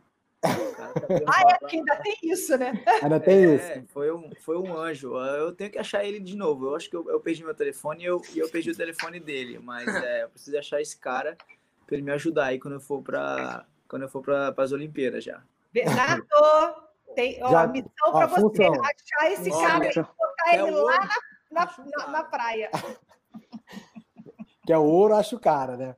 É, e aí, vira, enfim, ele conseguiu agilizar toda essa parte do passaporte, né, do visto americano, uh, e foi para Miyazaki, que era um voo basicamente de uma hora de Tóquio. E aí a gente fez, fez um petit comitê, comitê ali, né? É, COB, confederação, todos os atletas que estavam ali no momento, o que, que a gente pode fazer para ajudar o Ítalo a chegar. É, e, é, e aí a gente começou no, no, na parte do, do né, grupo de WhatsApp com todo mundo, e aí a gente falou, cara, é, é, atrasou um pouquinho a competição aqui na, na praia no Japão. É, o voo do Ítalo vai chegar daqui a uma hora. quando o avião tocar no chão, manda mensagem para a gente que a gente vai te falar como é que está a competição. E aí, na nossa cabeça, né, enfim, todo mundo junto ali era: se der tempo, cara, vamos fazer todo o esforço necessário. Se ele conseguir é, chegar a tempo, maravilha. Eles fizeram dois palanques, né? Então, é, tipo... bateria simultânea bateria simultânea. E aí eu. Nossa, enfim, não acredito, ainda teve isso. Ainda teve isso. E a gente pegou o carro e falou, cara, o máximo que vai acontecer. A gente fez uma reunião, né? Mais uma vez. Aí sentamos todos lá com, com, com a ISA, né, com a Federação Internacional, para entender o critério de classificação junto com eles. Então, realmente, se o Ítalo não, não participasse da primeira bateria, ele ia direto para a repescagem mas como critério da Federação Internacional, ele continuaria com. Estando elegível, ele precisaria realmente cair na água. E ele caindo na repescagem não teria problema. Mas ele queria, porque queria, óbvio, não ir para a repescagem, ele queria participar da primeira bateria dele. Falei, cara, vamos fazer o, o impossível, né? É. Se chegar a tempo, maravilha. Se não chegar, ele vai para a repescagem. A gente fez o que tentamos fazer, né? Tentamos dar todo o suporte logístico necessário. E aí, Só que esperando... a repescagem me dificultava, lembra? Eu não ia conseguir Isso. voltar para Tóquio. A repescagem, ele teria que fazer todo um caminho gigante para chegar à final, porque a repescagem no Mundial da Federação Internacional você consegue chegar na final, mas é um caminho gigante. E a outra não, ele poderia ir passando menos baterias até chegar à, claro. à final. E aí foi uma correria danada. A gente preparou o carro, a gente tem um, um consultor nosso né, que trabalha com a gente lá no Japão, e a gente já preparou, deixou o carro todo aberto, abre a mala que ele vai chegar, vai colocar as pranchas aqui dentro, a gente já vai sair direto. O aeroporto eram 10 minutos do local de competição. Sendo que aí quando o avião pousou, falou, cara, não vai dar tempo, a bateria já começou. Eu me lembro ali no WhatsApp na, na época, era o. Quem estava liderando ali era, era a Tati, passando algumas informações, né? A Tatiana Weston Webb, e o Filipinho Toledo falando: olha, eu tenho prancha aqui, eu tenho tudo aqui, se não conseguir, eu acabei de sair da bateria, eu empresto, não tem problema, porque já tinha começado a bateria dele. Caramba, e aí, eu tava monitorando, 19 minutos, 18 minutos de bateria. Adrenalina. Você lembra que tinha o palanque e o cara parou o carro do lado da escada, eu subi pela lateral do palanque. Então, então é exatamente. Alta. Exatamente o que eu ia falar. Escada, eu escalei e subi o, o palanque pela lateral, não pela escada. Isso foi legal. A, a, parte mais legal. Homem-Aranha Homem total. Nunca vi um cara tão focado na minha vida, Glenda. Nunca vi. Porque a gente entrou no carro e aí o motorista ficava meio assim, então não fecha, fecha a porta-mala, não tem prancha ele, mas aí o motorista, né, o, o nosso consultor falava, mas como não tem prancha? Não tem, vamos para o local de competição. E aí ele dirigindo, o Ítalo, acelera o carro, vambora, calma aí, Ítalo. Aqui é no Japão, não é Brasil, vamos devagar aqui, tem que seguir. E aí um caminhão entrou no meio, tampou a rua e não saía da frente. Aí o Ítalo queria buzinar pro caminhão não, sair da o cara frente. todo certinho, né? Não, vou é. parar no quebra-mola, vou parar no sinal. Falei, mano, não para não, acelera essa porra aí, meu irmão, vai embora. Desculpa pelo palavrão, mas isso aí. e aí foi o que o Ítalo falou. Entre o primeiro e o segundo palanque, na hora que o carro parou, né? O, o Ítalo abriu a porta do carro, né? Ele estava de bermuda, né? De bermuda de bolso, naquela né? bermuda mais jeans assim. É, no carro, obviamente, Aí, falando da parte profissional do atleta, né? Ele já entrou no carro me perguntando como é que eram as condições do mar, se dava para dar aéreo para a direita ou para a esquerda. Eu falei, cara, para onde você for, você vai dar aéreo. Cara, ainda bem que você é surfista, hein? É, Imagina. não, mas, cara, e... Como assim? Direita, esquerda? E, é, é, e essa eram, são minhas lembranças, né? Realmente ele, ele perguntando aspectos técnicos, como que estava o posicionamento do vento, o que ele poderia fazer. A gente no celular ali com o Felipe falando, eu tenho uma bermuda aqui, e naquele momento falou, cara, se ele não der tempo de colocar bermuda, vai com essa que você está aí agora. E o Felipe já com a prancha disponível e tinha o Beat Marshall, né? Para quem está acompanhando a gente não sabe, o Beat Marshall é onde você obrigatoriamente tem que tirar a camisa de lycra. O Ítalo não poderia ir direto para a praia e pegar a camisa lá. Cara, quando ele viu o Beat Marshall em cima de um palanque, cara, ele tomou uma reta e escalou o negócio que nem Homem-Aranha. Homem tinha uma escada do lado. A escada exatamente do lado, era só ele subir 10 degraus assim, ó. Eu nem aí foi vi escalando. a escada, eu passei direto. E aí a vibração de todo mundo junto ali, Glenda. Também, né? Aí eu vou deixar o Ítalo terminar a história, porque aí a história é só dele. Depois que ele pegou a camisa de lycra, a prancha do Filipinho e correu para a água com aquela vibração da galera, vai, vai, vai. Faltavam, sei lá, 12 minutos ou um pouquinho menos. Aí o Ítalo pode terminar como é que, como é que foi a bateria. Não, e aí, e aí eu fiquei perdido, porque não me deram a prioridade, né? E aí eu fiquei olhando pro palanque do lado e eu falei, não, a prioridade não tá lá. Então eu vou ter que pegar uma onda para os juízes verem que eu tava que eu tá, tô na água, né? Eu peguei uma onda tipo nada a ver, dois e pouco. Aí depois me deram a última prioridade e aí tinha que rodar todo mundo, né? Todo mundo tinha que surfar para eu poder pegar a melhor onda do, da, da bateria, assim, entre aspas, porque não tava bom, mas foi realmente uma sinuca de bico, na verdade. De falar que foi um desafio assim que é, chegou num, num, num momento que que eu tinha que, que dar o meu melhor, sabe? Eu já, eu já tava lá, então, poxa, vencer a bateria e depois fazer toda a campanha e vencer um campeonato, né? Graças a Deus, era, era o mínimo naquele momento, sabe? Então foi realmente um desafio, né? E mostrar tipo, para as pessoas realmente para ter é, como, como inspiração, sabe? Que independente da situação, independente do que aconteça, né? Você tem que acreditar até o final e foi o que eu fiz. Eu fui até o final e, na, e na, no final eu fiz um 10, né? e, e ganhei a medalha de ouro, né? Que é, não, não é tão importante como as Olimpíadas, mas naquele momento, depois de tudo que tinha acontecido, se tornou importante o evento para mim.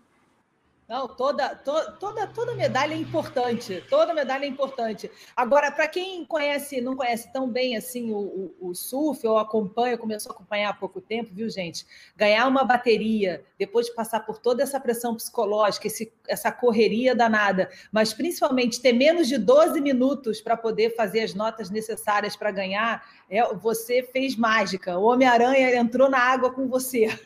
É um pouco chato. Não é, não é só né? Não é, é só difícil, chegar, Você né? não sabe onde vem a onda, você não sabe o posicionamento dos outros atletas, sabe? É, é, é difícil, é difícil. É, é, acreditar muito em si mesmo para poder entrar lá, pegar uma prancha que não é sua, detalhe também, tem isso, né? prancha não é sua. Ô, Pamela, eu tentei ser skatista, mas eu caía muito. Então, acho que skate, eu acho que se eu me dedicasse um pouquinho ali, ter a, as rampas, a, os voos, acho que eu ia conseguir dar uns voos. É, aí eu optei por surfar, porque eu acho que machuca menos. Eu acho bem parecido um pouco. Eu gosto muito de surf também, sempre que eu posso estou surfando. Mas eu não sabia que você tinha tentado na skate, não. Que legal. É, esportes irmãos, né? Esportes que sempre buscam inspiração um no outro, uma na modalidade, até próprias manobras também, né? Existe essa troca de manobras. Você vê manobras que, que vieram do skate no surf e vice-versa. Sem dúvida. Agora com piscina de onda, você consegue mandar todas, não todas as manobras, mas a maioria das manobras do skate no surf. É, o aéreo mesmo que você falou é o mesmo nome é, do skate. É, tem os mesmos, as no mesmas parque, né? pegadas. Né? Mesmo né? nome. Exa exatamente. Exatamente. É, tem muita, muita coisa parecida mesmo. São parecidos, né?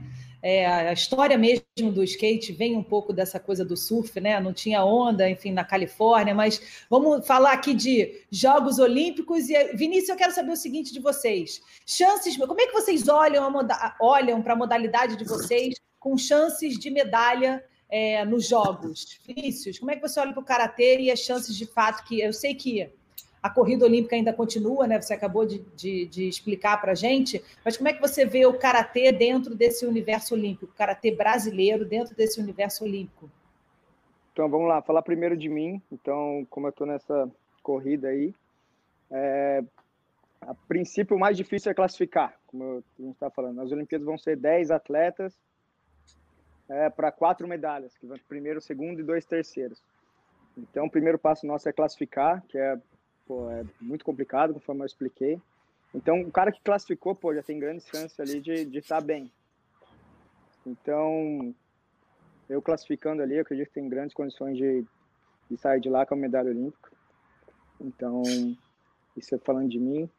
E daí a gente tem os outros grandes nomes no Karatê brasileiro, que são até a minha referência, assim, que é a Valéria Kumizaki, foi campeã dos Jogos Pan-Americanos, então ela tem uma prioridade para se classificar e já ganhou de todas as principais atletas da categoria, então tem grande Medalhista mundial, né? Ganhou medalha mundial. Vice-campeão mundial 2016. É, e a gente tem aí outro monstro também, que é o Douglas Bros, que é bicampeão mundial. Bicampeão é mundial. É, não é pouca coisa, não. Bicampeão mundial, uma prata e um bronze. Fala bicampeão mundial, acho que é só dois campeonatos, pô, mas o cara tem quatro medalhas mundiais. E o nosso um mundial é cada inteiro. dois anos. Um é, pódio então... inteiro, o cara tem um pódio inteiro cara tem medalha desde 2008 no Mundial. Então, e, e, então e o Douglas vai disputar um classificatório em Paris em junho do ano que vem, na categoria até 75. Então, são assim os principais nomes que a gente tem hoje no karatê brasileiro. Mas nesse classificatório, o, cada país pode mandar atletas de toda categoria. Então, o Brasil já, já classificou os atletas, já selecionou os atletas que vai mandar para esse classificatório em junho do ano que vem. Provavelmente seja em Paris. Uhum. Então, vocês se classificando, nossas chances de medalha são gigantes. É, até quem falou isso uma vez foi a Natália Falavinha. Ela falou, falou classificar é mais difícil que que tá na Olimpíada lá, que é mais ou menos parecido, que uhum. diminui o número de vagas e tal. É. Mas, é. Mas, só vou dizendo o seguinte, já coloca os arcos olímpicos aí, tá? Espalha pela casa. com certeza. Porque vai, faz diferença, gente. É sério mesmo. Esse trabalho mental de você conviver com esses arcos olímpicos por perto é... faz muita diferença. Faz diferença. Na, na Vila Pan-Americana, já vi os arcos lá, já é outro, outro ambiente. Né? Imagina é, no, no, no toque, né? Porra. É, é, põe no teto do quarto, acorda já de cara com aquilo, acorda e dorme com aquilo. Vou providenciar, vou providenciar. Agora, Bernardo, sabe uma coisa que me chama atenção?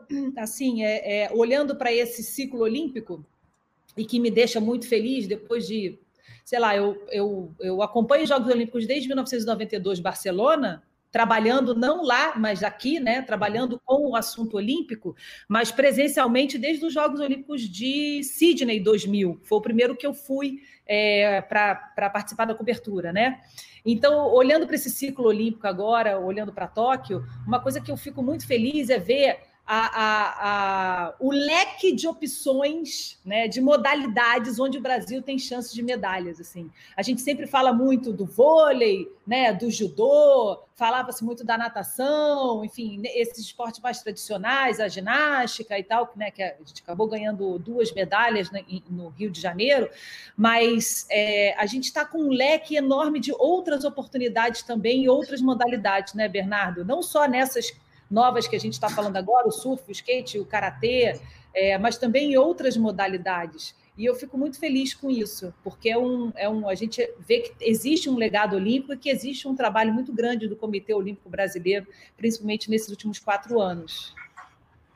É, bem, bem, bem lembrado, Glenda. Na realidade, é, quando você tem chances em várias modalidades, né? Enfim, é como se fosse mercado financeiro, né? Você tem ali chance de enfim, ter uma carteira diversificada, né? Então, uhum. chance de ganhar medalhas em, em, vários esportes, várias modalidades distintas. Isso é, é super legal, é um legado, enfim, que está sendo deixado para o esporte. É, a gente tem que se orgulhar disso, óbvio. É, é, um trabalho que tem sido realizado aí dos atletas, treinadores, confederações, equipes multidisciplinares, né, que, enfim, você também fala é, é, de outra, outras áreas de conhecimento que lá atrás a gente não falava tanto, né? mas que hoje em dia é, sabe que o atleta está performando em todas, as modalidades, em todas as modalidades, mas tem também um, uma equipe gigante que está né, dando aquele suporte a esse atleta. Às vezes o esporte é coletivo, ok, né, e tem suas equipes também, mas o esporte individual tem suas equipes que estão por trás ali. Então, uhum. isso é, é super importante para que outras modalidades estejam dentro desse programa, com chances de ganhar medalhas. E aí, Glenda, a gente não fala também só de ganhar medalhas, né? A gente fala do, do desenvolvimento das modalidades. Então, tem modalidade que ela está no momento de classificar. Ela só classifica para os Jogos Olímpicos. Chega nos Jogos Olímpicos, talvez com pouquíssimas chances de ter um desempenho muito legal. Pois bem, o que, que a gente espera dessa modalidade? O que, que a gente trabalha com essa modalidade? Que essa modalidade ela passa do patamar. Então, talvez chegar a umas oitavas de final foi um ótimo resultado, que ele nunca chegou ali. Ele já Sem melhorou dúvida. a performance esportiva dela. Né? Tem modalidades que nunca fizeram uma final olímpica. Então, talvez chegar e fazer uma final olímpica naquela edição de Jogos Olímpicos é como se fosse uma medalha. Olha, o esporte evoluiu. E essa evolução acho que é o, o, o que move, né? Porque talvez a gente às vezes só fale em medalha, medalha, medalha, né? É, vamos dizer assim, mas sim a performance e, e, e, os atletas chegarem com chances de desempenhar o seu melhor papel, de chegar ali ter né, o seu, seu o personal best que a gente fala, né, chegar com ter o seu melhor resultado, aquilo que é o que deixa o que que melhora o esporte, que melhora os atletas e que a roda continua girando, né? Mantém essa roda girando de aperfeiçoamento esportivo. É. Não, e a gente, e a gente diversifica, né? Vai hum. diversificando essas chances que a gente tem de ganhar medalha. Quando você diversifica isso, quando você abre mais oportunidades, aí sim você traz o crescimento para aquela modalidade, né? Sim, porque às vezes quando está muito polarizado, se der algum problema, e a gente sabe que esporte, né, que é o legal do esporte, né, Glenda? É, uhum. Para você ganhar, você chega lá, não, tô bem para caramba, eu vou ganhar. Não, você tem que combinar com o teu adversário, porque ele também é. pode estar bem para caramba naquele dia, né? Claro. É isso que as pessoas às vezes não acham. Pô, mas o cara ali foi mal naquele momento. Cara, ele estava ali para desempenhar o melhor papel dele, mas o adversário naquele momento pode ter sido melhor. Agora, é. quando você só tem é, é, uma modalidade ganhando medalha ou, ou, desempenhando um ótimo papel, se acontecer algum problema naquele momento, é, você joga as, as, oportunidades todas por água abaixo. Né? Quando você tem um leque de várias modalidades, você vai ter modalidades que você tem certeza que vai ganhar, né? certeza ninguém tem, mas você tem convicção que vai ganhar a medalha ali. Você tem outras modalidades que você acha que não vai ganhar, acaba ganhando. E tem modalidades que acabam que eram aquela expectativa, gerou uma expectativa em cima e naquele momento não, não se concretizou. Você mesmo falou, né, Glenda? Os Jogos Olímpicos é um tiro curto. Então é. ele tem que estar bem naquele momento, naquela hora, desempenhar aquele papel. Exatamente. Por isso Bom, tem que fazer falar... massagem no Ítalo, levar a comidinha dele, vai chegar bem. Não erra em nada. Bernardo, olha, vou dizer um negócio. Você está perdido. Eu queria estar no seu lugar, não. Esse Ítalo é exigente, ele é exigente. Quer medalha, já sabe o que eu quero, né? Não, mas tem que ser, tem que ser exigente, é isso mesmo. Cada um, eu acho que isso faz parte do amadurecimento do atleta, se conhecer e saber exatamente o que pode ajudar a você é, conseguir tirar o seu melhor. Isso faz parte do amadurecimento e do crescimento. Não, é nas né, coisas mais simples, né? Você nem, você nem imagina, mas você muda uma coisinha, você já fica um pouco mais feliz, sabe? Você já se sente um pouco mais. Uhum confiante, sabe? Então é, é, o detalhe. O detalhe realmente hoje faz muita diferença, porque todos os atletas estão tão no mesmo nível, sabe? Tá todo mundo ali. Então se você conseguir ganhar desse adversário, sei lá, na, na comida que você come, você já tá hum, um nível a mais que ele. É. Então, Agora, nessa lista, Ítalo, nessa lista, nessa lista que você está pedindo aí para o Bernardo, tem alguma coisa com superstição? Tem algum pedido não, de superstição? Não, não, é tudo. Eu, eu não tenho, não. Ele é, é comida. É. se ele me deixar feliz comendo, Legal. aí eu vou estar tá feliz. Mas que comida é essa que tanto é. você não quer? Qual é Tô curioso para saber também que comida é essa, pô. Macaxeira. Macaxeira? Me passa depois também, me passa, me passa. Me passa, me passa direto aí. De, deixa em off aí, deixa em off. Eu vou mandar no privado para você. Segredo, segredo. Legal, legal. muito bom, muito bom. É, o, o, Demais. Ô, Glenda, é, não é à toa que o apelido do Ítalo, né, é Italote, né? Ah, E mentira. inglês aí, come muito, exatamente. É, realmente como muito. Ítalo, eu não sabia disso seu, Ítalo, desses bastidores. Olha que a gente fez viagem juntos e tudo, e você, você não pedia nada. É, mas eu comia depois, né? Me escondido, pô, marmitinha. Não, mas é verdade. Não, mas o Ítalo no café da manhã ficava horas. Agora eu tô aqui me lembrando, o café da manhã era farta, ele era um dos que mais demorava ali Não, no café da manhã. Café da manhã é a melhor coisa. Cara chega às seis, sai às dez. É, é isso aí mesmo. Chega no começo do café e sai com, com, as, com as moças da limpeza tirando ele. Agora, deixa eu fazer uma pergunta aqui para a Pamela, que tem a ver aí com Pode fazer. Olimpíada e Japão. É, ô, Pamela, nos últimos anos eu vi um crescimento muito grande é, do, dos japoneses no, no skate, né? O aparecimento de japoneses é uma coisa incrível, como é que aparece é, skatistas japoneses agora. É assim, A é, gente faz é- assim, olhou para o lado, apareceu, olhou É. para o outro, tem muito japonês, né? A gente até brinca no dentro do street, que fala que parece que pararam uma van na pista e cada competição sai cinco, seis dentro da van. Mas é isso mesmo, é incrível.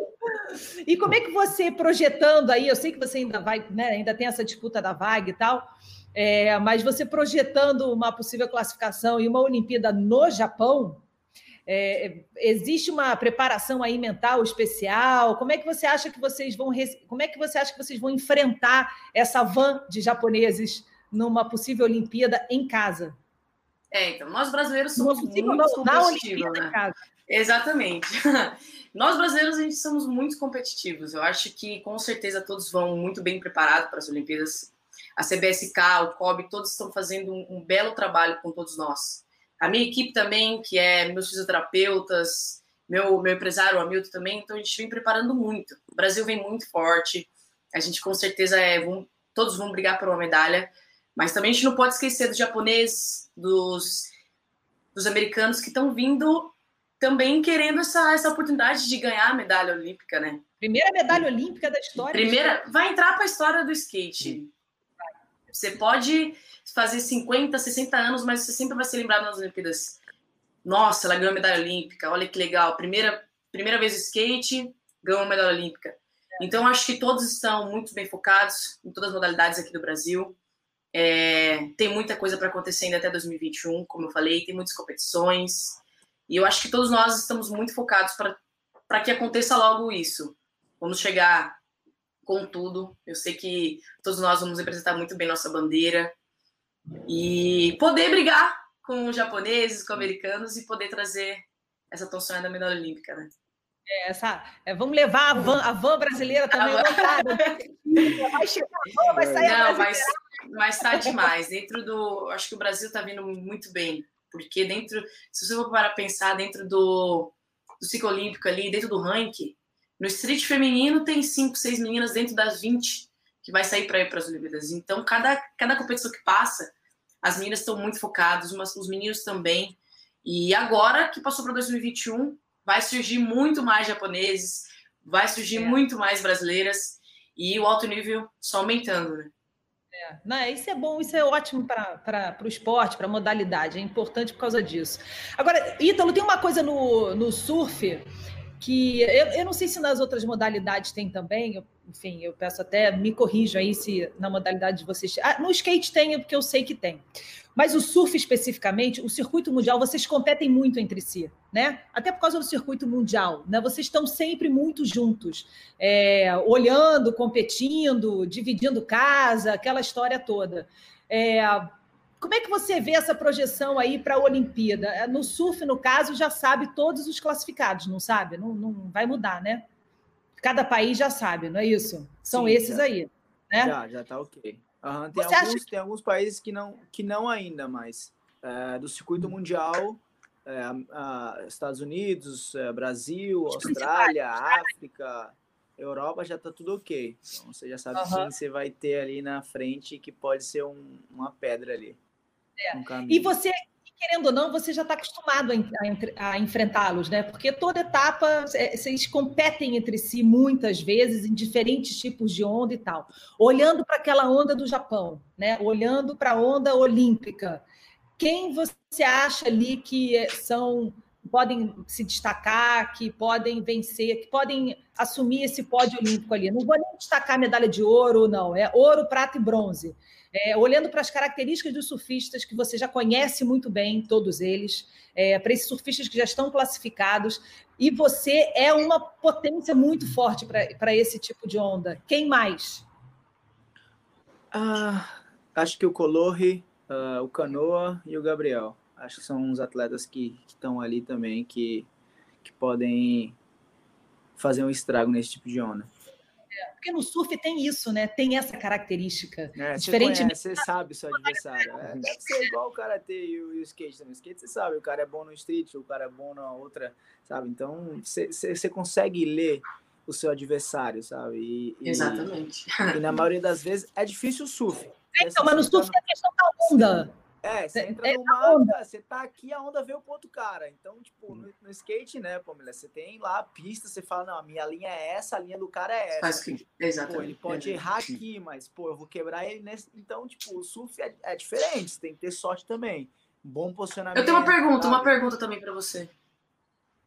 Pode falar. É, você sabe como que vai ser o o critério de competições de vocês? Vai ser naquele que a onda já vem formada ou é no mar aberto mesmo? Não, é no mar, é no mar. Ah, entendi, é... legal. Eu, eu tava com essa dúvida aí. Que eu acho que, assim, é, é, é, é bem mais divertido, sabe, do que na piscina. Na piscina fica muito mecânico, sabe? Você fica muito. Fica sempre as mesmas ondas, né? Praticamente. É, preso a uma linha só, você não consegue entrar na cabeça Entendi. do seu adversário, sabe? Então, eu acho que Legal. no mar ali realmente tem o desafio do posicionamento, da conexão, de você estar tá conectado com o mar, de pô, você, nossa, vai vir, é, vai vir, vai vir, tipo, tá ali esperando algum tempo e Legal. faltando um minuto, pô, você tá precisando de um 9, você faz um 9,5, sabe? Mas você não sabia se a onda ia vir ou não, sabe? Então isso é, é, é, é divertido do surf, sabe? Ah, Ítalo! Encontrei um surfista profissional campeão do mundo que concorda comigo. Tô até feliz. É, Tô até tranquilo em defender. São legais só para se treinar as manobras, mas também acho. Competição, não existe. eu acho um saco. Também acho. Concordo com você. Ai, que bom, viu? Agora eu posso dizer, o Ítalo Ferreira concorda comigo. Gente, anos, porque a gente pode ter ondas aí pelo resto da vida. É, é isso Senão mesmo. a gente vai ter que migrar para a piscina. Então eu não quero não. Não, não, não, não. A piscina, piscina é piscina, mar é mar. A essência do surf é, é no mar, não é na piscina. É no ponto, mar ponto, e acabou, não tem quem acabou. Legal. Também acho, concordo com você. Gente, eu acho que a gente está se encaminhando aí mais para o final da nossa live. Ah, uh, tá tão bom. Mas rápido. antes, passou rápido, né? Antes de terminar, assim, eu queria conversar, queria, bom, pedir para vocês deixarem as suas mensagens finais, né? É, pode falar o que vocês quiserem, assim, eu acho que é um momento, esse momento de troca, de você poder escutar a experiência do outro atleta, eu acho muito bacana que você acaba podendo tirar alguma coisa, algum ensinamento para você, né? E, e, vocês vão viver uma experiência muito diferente da que vocês estão acostumados, sabe? É, vivendo numa Olimpíada, vocês, querendo ou não, assim, quando você está no circuito mundial, é, você está defendendo o seu nome, Ítalo. Né? Obviamente que existe a questão do Brasil, a questão do país, mas é o, é o Ítalo Ferreira, né? A Pamela é a Pamela Rosa. Vinícius, né, eu imagino que no Karatê já tem um pouco essa pegada é, não é olímpica, né? Porque o esporte virou olímpico agora, mas essa estrutura de vocês da competição, quando vocês viajam, viaja a seleção brasileira, né, Vini? Tem uma seleção isso, isso. brasileira formada, né? É, você vai, né? Você vai ter essa novidade de uma questão olímpica, mas você está acostumado com essa coisa de ser uma seleção brasileira. No caso da Pamela e do Ítalo, vocês vão viver isso numa Olimpíada pela primeira vez, essa questão de ser Brasil, né? Antes do Ítalo e da Pamela é o Brasil. Então, quero aproveitar e desejar muito boa sorte para vocês nesse caminho. É, bom, espero vê-los na Olimpíada de Tóquio. Espero perturbar bastante o Bernardo também, né, Bernardo? no PAN eu, eu perturbei demais. e eu vou começar então com a Pamela. Pamela, os seus, suas últimas palavras aí, o que, que você pode dividir para a gente? Primeiramente, eu quero agradecer a todos vocês aí pela, pelo convite. Muito bom estar conhecendo um pouquinho da história de cada um. Agradecer a todos que estão na live com a gente. Um grande beijo, um grande abraço. E também agradecer, em nome do, do Street Skate e do Skate das Olimpíadas, toda a nossa, nossa equipe, que é a CBSK, que nos ajuda sempre, está sempre com a gente, desde os fisioterapeutas até todos que fazem parte dessa história aí que a gente vai construir em 2021. Agradecer meus patrocinadores, a Milton, minha família, meus pais, e se Deus quiser, vamos para as Olimpíadas 2021, representar muito bem nossa bandeira e fazer o que a gente mais gosta, que é andar de skate e torcer para nós brasileiros. É isso aí, Pamela, falou bem, falou bonito. E, e adorei ver esse Obrigada. troféu aí, esse troféu da SLS. É, é, tão é, difícil ganhar esse troféu, né? Meu, é foi bem difícil, ganhar, viu? Né? Foi bem difícil. É, eu Ainda sei, mais no, tudo que aconteceu no momento ali, na, antes da competição foi bem difícil, mas graças a Deus me deram força ali no momento, chegou a hora certa esse prêmio. É, tudo tem a sua hora e sua hora certa de chegar. Tá, ó, tá bonito esse enquadramento, tá? Pode. Obrigada. Vinícius, eu, tinha, eu já tinha elogiado a bandeira, essa bandeira do Brasil aí. Eu espero que você possa cantar bastante o hino. Decorou o hino já, né? Já todo mundo decorado o hino aqui, né, gente? Senhor. tudo decorado. Mas essa questão de jogos é muito legal que une todos os esportes, né? Que é cada um no seu esporte, mas todos com o mesmo objetivo de, de trazer a medalha para o Brasil, representar a bandeira. Então, eu nunca participei nos Jogos Olímpicos, mas pô, Jogos Pan-Americanos, Jogos Sul-Americanos, todos os esportes se unem assim, todo mundo numa corrente só com o mesmo objetivo. Então, essa experiência assim é muito muito legal. E minha consideração final é queria dizer que eu sobrevivi e não sabe, essa foi minha primeira live. De todas, eu tava fugindo. Tava fugindo, mas eu sobrevivi. Foi difícil, viu? Fiquei nada. Eu falei, me coloca para lutar, mas não me faz passar live. Mas, não, vou, vou, fazer live. Aí eu ligo a TV, o off tá o Ítalo lá. Aí eu entro no Instagram, a Pama. Pô, esse povo aí é desenrolado. Mas Nossa, fiz bastante, fiz bastante, tô fazendo bastante. É, mas eu prefiro estar tá na água também, tá? Eu também, é, prefiro estar é, tá andando. É isso aí, valeu, galera. Obrigado. Foi uma honra para mim poder falar um pouquinho do meu esporte e estar junto com vocês aí. Nos vemos em Tóquio. É isso aí. Maravilha. Vinícius, olha, só para te acalmar, você foi excelente na live. Nem parece que essa foi a sua primeira live. Você está de parabéns. Não, eu falei que já ia aposentar já. Já começar aposentando. É a última. Mas deu certo. É, meu amor, olha, se você se chegar numa Olimpíada e ganhar uma Mas... medalha, você pode se preparar, que você vai falar muito. Não é não, Ítalo? Diz aí. É, irmão, quando eu fico, é, os últimos meses eu acho que eu falei demais. Eu até tive que dar uma, uma pausa. Falei, galera. Passei por isso, Ítalo. É, você é, sabe. Então, tipo, teve Nossa, um momento que eu falei, não, calma, seleciona uma galera aí, a gente responde todo mundo de uma vez que eu quero ir pra água, eu quero fazer o que eu amo, que só ficar falando não rola, não. Legal. falando, os caras estão treinando, então não, não quero que isso aconteça, não. Então, e, já sei, minha próxima entrevista com você vai ser dentro d'água, aí vai ser mais fácil. Justo. Ah, você pode ficar uns três dias aí. A gente faz uma live de três dias direto surfando. Demais. Sem dúvida. Fechado. Vamos surfar lá e na onda de Tóquio. Vou levar minha prancha. Ítalo, aproveita aí e falar suas, suas últimas palavras. Adorei essa. Não, é, é, é, isso, é rapidão. É um prazer estar aqui com vocês, Pamela, Vinícius. Poxa, é, ouvir um pouco da história de vocês e desejar sorte e que Deus proteja vocês aí, que vocês possam Amém. realizar os seus sonhos, os seus desejos. É, é B, é, você sabe o que eu quero, então vai atrás tá? E Glenda, Por favor. Ver, obrigado. É, espero que, que vocês se cuidem aí, cuidem dos seus familiares também, e toda a galera que está assistindo. É, obrigado, né? obrigado pelas mensagens. A galera tá aqui no grupo já mandando um monte de mensagem também. E é isso. É, espero que a gente consiga representar o país aí e fazer um bom trabalho. Muito obrigada, Ítalo. Muito bom. Bernardo, olha, é, ainda bem que adiou, tá? Já estou até feliz por esse adiamento, eu estou com pena de você. tá ferrado. A lista só aumenta. já não é uma lista, já é um pergaminho já que ele está pedindo de coisas.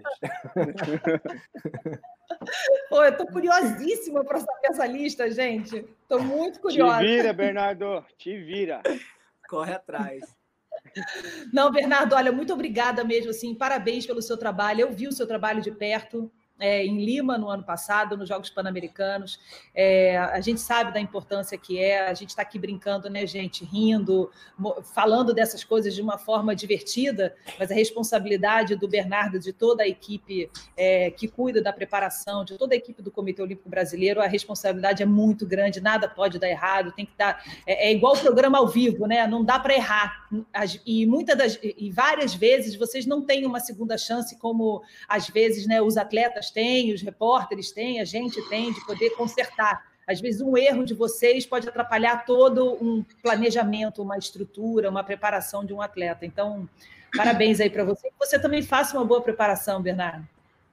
Maravilha, obrigado, Glenda. Obrigado a todo mundo que, que participou. Enfim, tá com esses atletas aí são, são inspirações para mim, né? Continuam sendo inspirações para mim.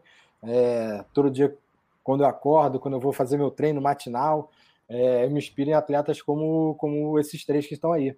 Né? Está falando do Ítalo, que é atual campeão mundial, do circuito mundial, atual campeão mundial é, da Federação Internacional, a Pamela Iden, campeã mundial atual, líder do ranking olímpico, é, Vinícius, é, vice-campeão mundial, segundo lugar no, no, no, no ranking. Enfim, são atletas desse tipo que são nossas inspirações é, compartilhar numa live com, com eles e com você, Glenda, óbvio, né? Para toda seu, seu tra, sua trajetória dentro do esporte, dentro do bodyboard. Eu peguei uma de bodyboard quando era bem mais moleque e, pô, pô lembro, óbvio, né? Glenda e de todas as meninas que fizeram o nome do esporte, né? É, Irmãs Nogueira, enfim, é, Stephanie Peterson, aquela, é, todas as meninas que realmente levantaram nossa bandeira e levantavam, né? Eu tinha meu ídolo é. lá na época, que era o Guilherme Tâmega, e esse mais do que inspiração para mim, enfim. Salva vidas hoje dia no Havaí. É, Glenda, eu só agradeço, é um trabalho enorme que a gente tem pela frente. É, já era grande, agora é maior ainda. É, realmente, replanejar os Jogos Olímpicos, né, da nossa parte, enquanto Comitê Olímpico, é uma tarefa também muito difícil. Né? A gente brinca ali que não é, é alterar a festa da, da minha filha que teve que ser alterada por causa. Eu nem te perguntei sobre isso, hein? Sobre como é que vocês estão fazendo. É, porque não, não é como é, mudar uma, uma data que estava no, no play, né? Do prédio, mudar o agendamento de uma data. São várias, várias coisas que acontecem, enfim, são vários replanejamentos que tem que ser feito. Né? E a equipe do COB realmente trabalha incans, é, incansavelmente para que isso aconteça, todas as áreas. A gente está falando só da área esportiva, né? Que a gente fala que é a nossa né, atividade fim, que o COB vive para o esporte, pelo esporte, mas você tem também várias áreas como tesouraria, logística. contabilidade, compras, logística, enfim, jurídico, são várias áreas que têm que interagir para para entregar um bem maior. A gente vive de entregas, né? A gente vive de entregar é, é, a melhor participação em Jogos Olímpicos, em Jogos Pan-Americanos, enfim. É, é um orgulho trabalhar com essa equipe. E melhor ainda, e maior ainda, é um orgulho trabalhar para essa galera que está aí, que são os atletas. Isso, no final das contas, é, indescritível. Só agradeço. É demais. demais. Agradecimento. Agradecimento a todos obrigado, os gestores do COB aí. É. é, eu faço questão mesmo de dar parabéns, porque as pessoas, às vezes, olhando de fora, acham que é né, aquela coisa, é fácil, né? Mudar a festa do play, aquela coisa. E não, é uma estrutura enorme, é muita responsabilidade, tem que lidar com as confederações, tem que lidar, cada confederação tem um jeito de ser, uma regra de seguir, e tem que lidar com isso tudo, reunir isso tudo, e, e cuidado aí da excelência do, do país, né? do desenvolvimento da, do esporte. Aí a gente fala de esporte, a gente não fala das categorias nem das modalidades, a gente fala do esporte em si, né? Uhum. no todo, né? de um país inteiro e um país enorme como o nosso. Então, uma responsabilidade muito grande. É, eu quero dar parabéns. Muito. Fala, Vini. A minha gestora acabou de mandar mensagem aqui, falou que foi boa a live. Ela tá de olho. gestora do Karatê. Como é que é o nome dela? É a Sandra. Sandra, um beijo para você. Fala, Bê. Como, como o, o, Vini não é, né? Enfim, não é uma modalidade que eu cuido no dia a dia, obviamente eu peguei todo o relatório dele, o pergaminho dele me foi passado, né? A Sandra me passou detalhe por detalhe do que é, acontecia. É, é com a Sandra que eu peço a comida lá. Exato, foca na Sandra. Vinícius, já sabe que comida, qualquer coisa, você vai lá para a área do surf, que ó, vai comer super bem. Mas eu sei. Mas eu sei que, olha, gente, o pessoal, assim, a, pelo pouco que eu sei da estrutura que seria para agora, né? A gente estaria em Tóquio agora. nesse exato momento, inclusive, é, a estrutura está tá demais, está excelente. A, a, parte de alimentação é um, é um detalhe importante que o COP está tá tomando conta aí com chefes é, brasileiros, inclusive, né? A alimentação vai ser um, uma questão que a gente vai falar muito sobre isso, né? Inclusive, até a parte, até para os jornalistas né, que vão cobrir é, jornalisticamente falando o evento todo, eu tenho certeza que a gente vai ler muita coisa sobre é, a alimentação que o COB está preparando para os atletas brasileiros, justamente sentirem esse sabor de casa, né? Sentir o sabor brasileiro um pouquinho, né? É isso, eu, eu participei do evento teste, como eu falei, pô, a comida é maravilhosa. O chefe, o chefe, bom, o problema é que eu tenho que perder peso, né? Já fala pra Sandra providenciar uma sauna para mim, então pode hidratar depois. Ô, Glenda, é, a, a, gente ama, todos nós amamos comida japonesa, sushi, sashimi, enfim. Mas a gente não está acostumado a, a, comer arroz de manhã cedo, enfim, outras coisas que tem ali café da manhã, né?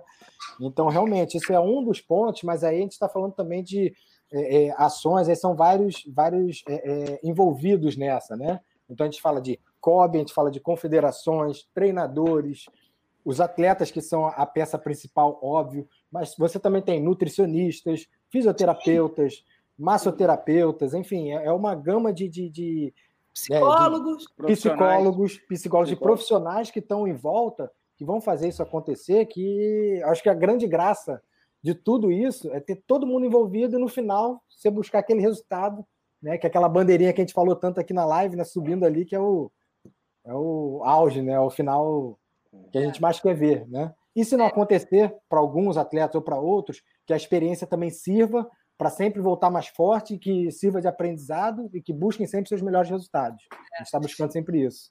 Eu sempre, eu sempre falei que é, na questão olímpica, né, é, não só olímpica, mas acho que de qualquer grande competição, quando o atleta consegue se classificar, mas a gente está falando aqui sobre um assunto olímpico, né, os Jogos Olímpicos, é, então vou me prender aos Jogos Olímpicos. Eu acho que todo atleta é, acaba levantando a sua bandeira, sabe? Independentemente do resultado, às vezes para o atleta ficar em oitavo, ficar em, em, em quinto, ficar em décimo sexto é a bandeira dele. Ele está levantando a bandeira dele porque é o melhor resultado da vida dele, né? E os Jogos Olímpicos dão essa chance para os atletas poderem ser o melhor que eles podem ser naquele momento, independentemente se é ouro, prata ou bronze. Cada um sabe é, o, quando a sua bandeira é levantada. E isso é que é bonito dos Jogos Olímpicos. Né? A gente fala muito, divulga muito, obviamente comemora muito é, a medalha de ouro, prata e bronze, mas é, eu sempre gosto de dizer que quem consegue se classificar para uma Olimpíada, representar o seu país,